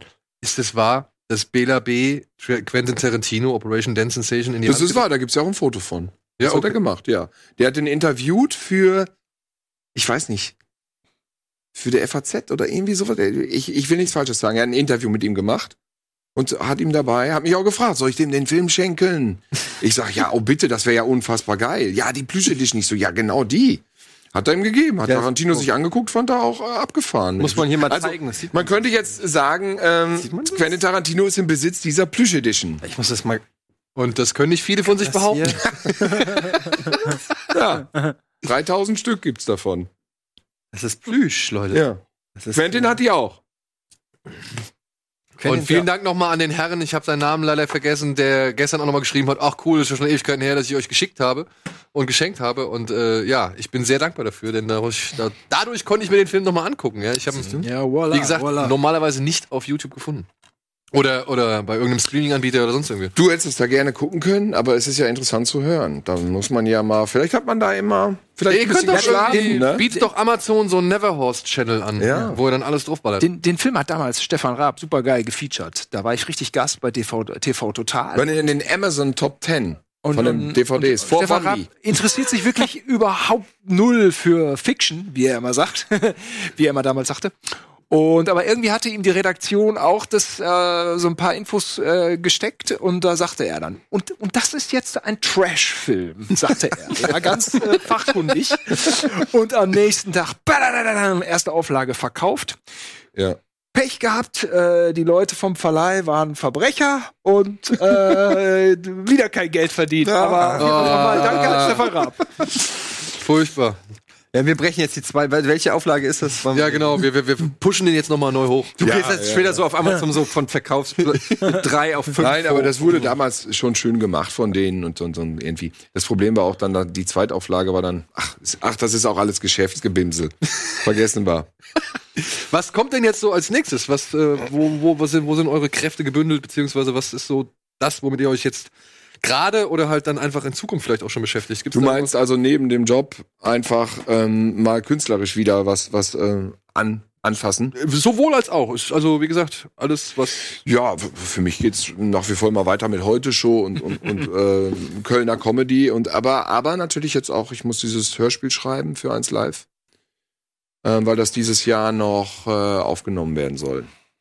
Bei Heute Show bist du dann quasi für die Regie da zuständig? oder? Ja, also ich bin Realisator, nennt man das. Ich bin Regisseur und drehe Einspielfilme, ich drehe szenische Sachen, ich drehe auch äh, vor Ort mit Lutz Hazel, Fabian auch mal diese Interviewgeschichten dann. Ist auch mit Alex Wipprecht die Sachen? Äh, Da habe ich auch zweimal ge- mitgedreht, ganz genau. Das heißt, Ja, du das gehst auch auf die Parteitage. Mann. Ja, ja, natürlich, ja, ja. Oh, Hey, nicht der Einzige, wir sind drei, drei Realisatoren, weil vieles davon findet gleichzeitig statt und dann kannst du natürlich nicht alleine alles immer abdecken und deswegen äh, was war die unangenehmste Situation, die du bis jetzt bei, irgendeinem, bei irgendeiner Partei erlebt hast? äh, unangenehme Situation. Ich kann mir nicht Ach, vorstellen, das dass sie ist- es immer ziemlich geil finden, wenn da irgendwie solche Fragen. Nee, aber die sind, die sind dann im Großen und Ganzen schon professionell und das ist eher, also unangenehm ist eher so, wenn sie zu professionell bin und sind alle dann und, und sich gar nicht so irritieren lassen und das alles so wegbügeln und dann kriegt man irgendwie keine Reaktion. Das ist dann hartes Brot. Ne? Die, die kennen uns mittlerweile, die wissen auch, was auf sie zukommt. Und dann ist es manchmal wirklich schwierig. Dann versucht man die schon zu irritieren mit einer komischen Frage und so, aber die sind dann so perfekt und ähm, das war wohl mal anders auch, ne? Aber jetzt wissen die schon, die wissen schon, da kommt er mit den Haaren, der Lutz, und dann, dann, dann, dann, dann stellen sie sich mal drauf ein. Aber ähm, ja, das ist, das ist mal so, mal so, ne? War das bei Comedy Street dann irgendwann auch so? dass ihr dann irgendwann Leute schon direkt von auf Armin gesagt haben, ah nee, guck mal hier, da kommt der große Johann oder keine Ahnung. Mit dem Riesenschlong. Ja, ja, ja, klar. ja, der Riesenschlong war ganz extrem. Der war schon direkt. Ähm, Kannst du heute nicht mehr machen. Das. Der war schon 2000, 2004 konnte man das, ging das schon nicht mehr. In Dortmund ging das da schon nicht mehr. Ne, so war's doch. Mhm. Ne? Da war direkt, haben sich Menschentrauben gebildet. Also diese, dieser Riesenpimmel-Gag, der war, der hat sowas von gezündet. Es war, weiß ich noch. Die, also der, der ist zum ersten Mal 2003 gelaufen. Da hatten wir den äh, gedreht in Recklinghausen und dann wurde es auch noch im, im selben Jahr ausgestrahlt und dann ging ich in Dortmund zur Redaktion und dann die Bauarbeiter haben schon so rübergerufen. Äh! Und ja, das, das, äh, ja, das, das hat schon, hat schon gekracht, ja. Interessant war aber der erste Drehtag mit dem Riesenpimmel war ein Riesenflop, weil wir festgestellt haben, dass die Leute verschämt weggucken und nicht darauf reagieren. Mhm. Er rennt da mit dem Ding rum und alle so. Und das, das, das war kaum irgendwie zu merken, so. Die haben das so wegignoriert, weil die das peinlich fanden. Aber war es, ich hab's jetzt nicht mehr so 100, aber war es nicht immer so, dass du zu den Leuten Dinge musst, die einfach auch direkt zugetextet ja, du hast ja, doch irgendwie so ja, hingestellt. Ja, du hast ja so, ja, und dann bin ich ja, irgendwie so, und hast irgend so eine Scheiße erzählt und das war gar nicht so, ja, genau. Das war gar nicht. Also der der äh, Riesenpimmelmann. Das haben wir dann gemacht, damit Reaktionen ja, kamen. Ja. Er hat nicht so, richtig, so einen richtigen Charakter, ah, hat er eigentlich nicht. Also er ist er ist irgendwie nicht so richtig. Also wie soll man sagen? Er ist kein Macho. Ja. Auf jeden Fall. Er, ne? Aber er redet. Also ein guter Clip war auf jeden Fall auf Norderney. Der hatte dann auch auf YouTube viele Clips äh, viele Klicks, aber das hat äh, ProSieben relativ früh raus, rausgekillt. Ähm, auf Norderney dann so, ja, Mädels, ja, wie sieht's aus, haben wir irgendwie eine Disco oder so, Disco gehen irgendwie und so. Also, und dann bin ich abgehauen und hab gesagt, oh, ich muss abhauen, ist eine steife Brise hier. Ja? Also da war es dann doch so ein bisschen die Anspielung ja. auf das Ding. Aber im Großen und Ganzen war der wenig, ja, Sauna fand er auch gut, wollte mal mit, äh, wollen wir mal in eine Sauna zusammen gehen oder so. Ähm, Sachen, die man heute wahrscheinlich nicht mehr machen würde, zum Teil. Teil. Kann er auch wieder. Oder halt nicht ungeschoren machen Ungeschoren, kann. Ja, ja, ja, ja, ja. Gibt's irgendwas, wo man dich jetzt noch sieht in, in nächster Zeit? Hast du irgendwas, wo Ja, ich habe eigentlich äh, viel Fernsehkrams jetzt wieder gemacht, mhm. äh, ganz äh, ganz gut und ähm, jetzt in nächster Zeit, äh, ja, ich bin auf jeden Fall demnächst mit, mache ich mit bei, bei und ähm, darfst du das sagen? Das letzte Mal, als das letzte Mal war und es gesagt hat, Ärger gab, gab's Ärger. Scheiße, das darf ich nicht sagen. Stimmt, das ist, Dann noch, gar, ist noch keine Pressemitteilung, ne? Also, äh, können wir das rausnehmen? Warte, Moment, Moment, Moment. Das kommt halt erst im Mai.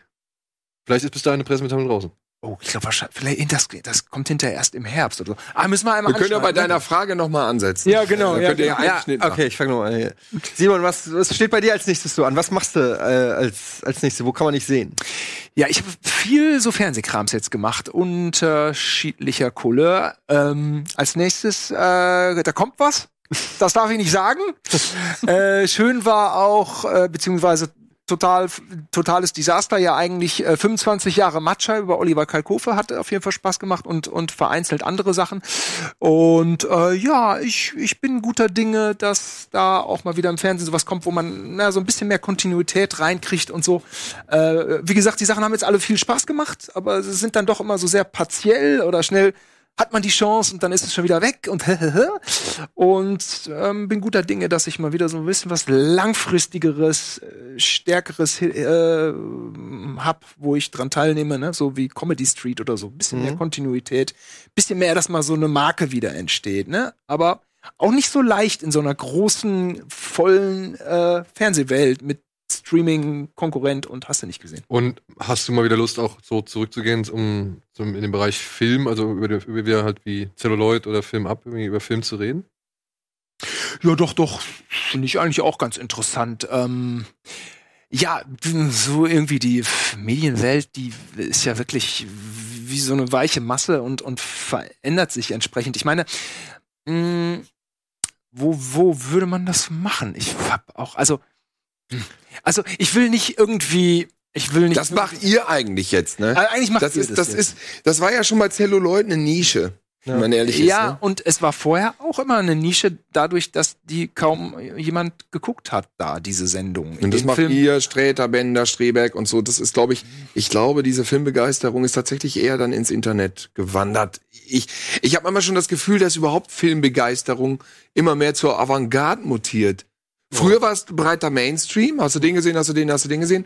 Und heute ist es so, äh, aber es ist eine subjektive Es ist einfach wirklich auch viel auf YouTube mittlerweile, wenn man ja, sich so recap Die gucken halt dann Influencer, weißt du, oder die gucken irgendwelche. So, Aber es gibt einfach sehr viel Kinoformate, auch so Ja? Laberformate auf YouTube, auch Okay. ähnlich wie diese hier. Ähm, Ja. die Namen sind mir jetzt empfallen. ne? Ja. natürlich nicht, die kennen wir nicht. manche Kanäle, die dann einfach die, ähm, die Trailer auch posten und wahnsinnig viele Klicks Da gibt's ja haben, so ne? Sachen, wo Leute einen Trailer anmoderieren und dann läuft der Trailer. Mhm.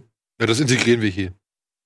Ja, aber aber es das finde ich ja legitim. Nein, nein, das, ich ja was, gut. was Ja, wir genau, aber meinen, ist, dass du hier. einfach den Trailer komplett in voller Länge Ja, ja. als ja. deinen eigenen hochstellst, als Genau. deinen eigenen Ja, Content sowas sozusagen. immer. Und jetzt seht ihr den neuen Trailer von Blip. Aber das dürfen die eigentlich, eigentlich müssen die geclaimed werden von Nee, die können das embedden und dann geht das Geld sowieso an die ran. Na gut, was weiß ich. Also ihr seid auf jeden Aber ihr Fall, seid auf jeden Fall herzlich eingeladen. ihr genau. seid hier jedenfalls immer eingeladen. Sehr gerne. Wir, Gerne. wir kommen auch gerne wieder. Schön, immer dass es hier vorbeikommen, Ja, cool. schnacken über Film und Fernsehen. Also wenn ihr Bock habt, wirklich, ne? Auf jeden Fall. Einfach mal über die aktuellen Sachen Ja, oder halt ja, wieder ja, was klar. Spezielles. Immer jederzeit gerne. Ja, Ja, gerne, ich will gerne, auch mal auch ein Drehbuch auch schreiben noch. Ich habe auch schon ein bisschen angefangen. Ich glaube, ich schreibe noch mal ein Drehbuch. Ein richtiges Buch hast du ja schon geschrieben. Richtig. Aber Ey, bleibt mir nicht viel zu sagen als Simon, Tilo, vielen, vielen Dank fürs Kommen. Es hat sehr Ein, viel Spaß es war gemacht. ein großer Spaß. Es sei natürlich. denn, ihr habt noch eine Frage, die euch auf dem Herzen brennt. Gerne. Jetzt, Jetzt so nach, eine. jetzt so nach drei Stunden. Welcher Godzilla-Film war der beste? Boah, ich bin überhaupt kein Godzilla-Fan. Frankensteins Monster. Ja, Godzillas gegen Sohn. die. Ja, okay, ich finde, ja, ich finde Frankensteins Monster, äh, Franken, äh, Frankensteins Kampf gegen die Teufelsmonster. Ich Gegen das furzende Smogmonster. Ja, ich, ich, ich bin bei Biolanta eigentlich ziemlich Ja? großer Fan, ja. Aber das ist ja eher 90er. Ja, ne? ja, ich weiß, aber ich mag den. Ich finde diese Bedrohung. Ja, echt sieht geil aus, das Ja, stimmt. sieht echt gut aus. Und es war mal was Neues. Vor Ja. allem, dass die halt auch so feststand da. Das war schon ganz geil. Ich, ich, ich hoffe jetzt den neuesten Film, dass der geil wird, weil Sky Island fand ich geil. Ah. Ah, naja. Ja, ich fand's gut. Und jetzt? Ja, ist ja gut. Jetzt machen wir Feierabend, weil dann kann ich dir was sagen. Okay, das bleibt also geheim. Alles klar. Hey, ihr Lieben, vielen Dank da draußen fürs Zuschauen. Und ansonsten schaut RBTV, geht ins Kino, schaut Serien und wir sehen uns hoffentlich so bald als möglich hier auf dem Kanal Kino Plus oder eben bei RBTV. Tschüss. Tschüss. Tschüss.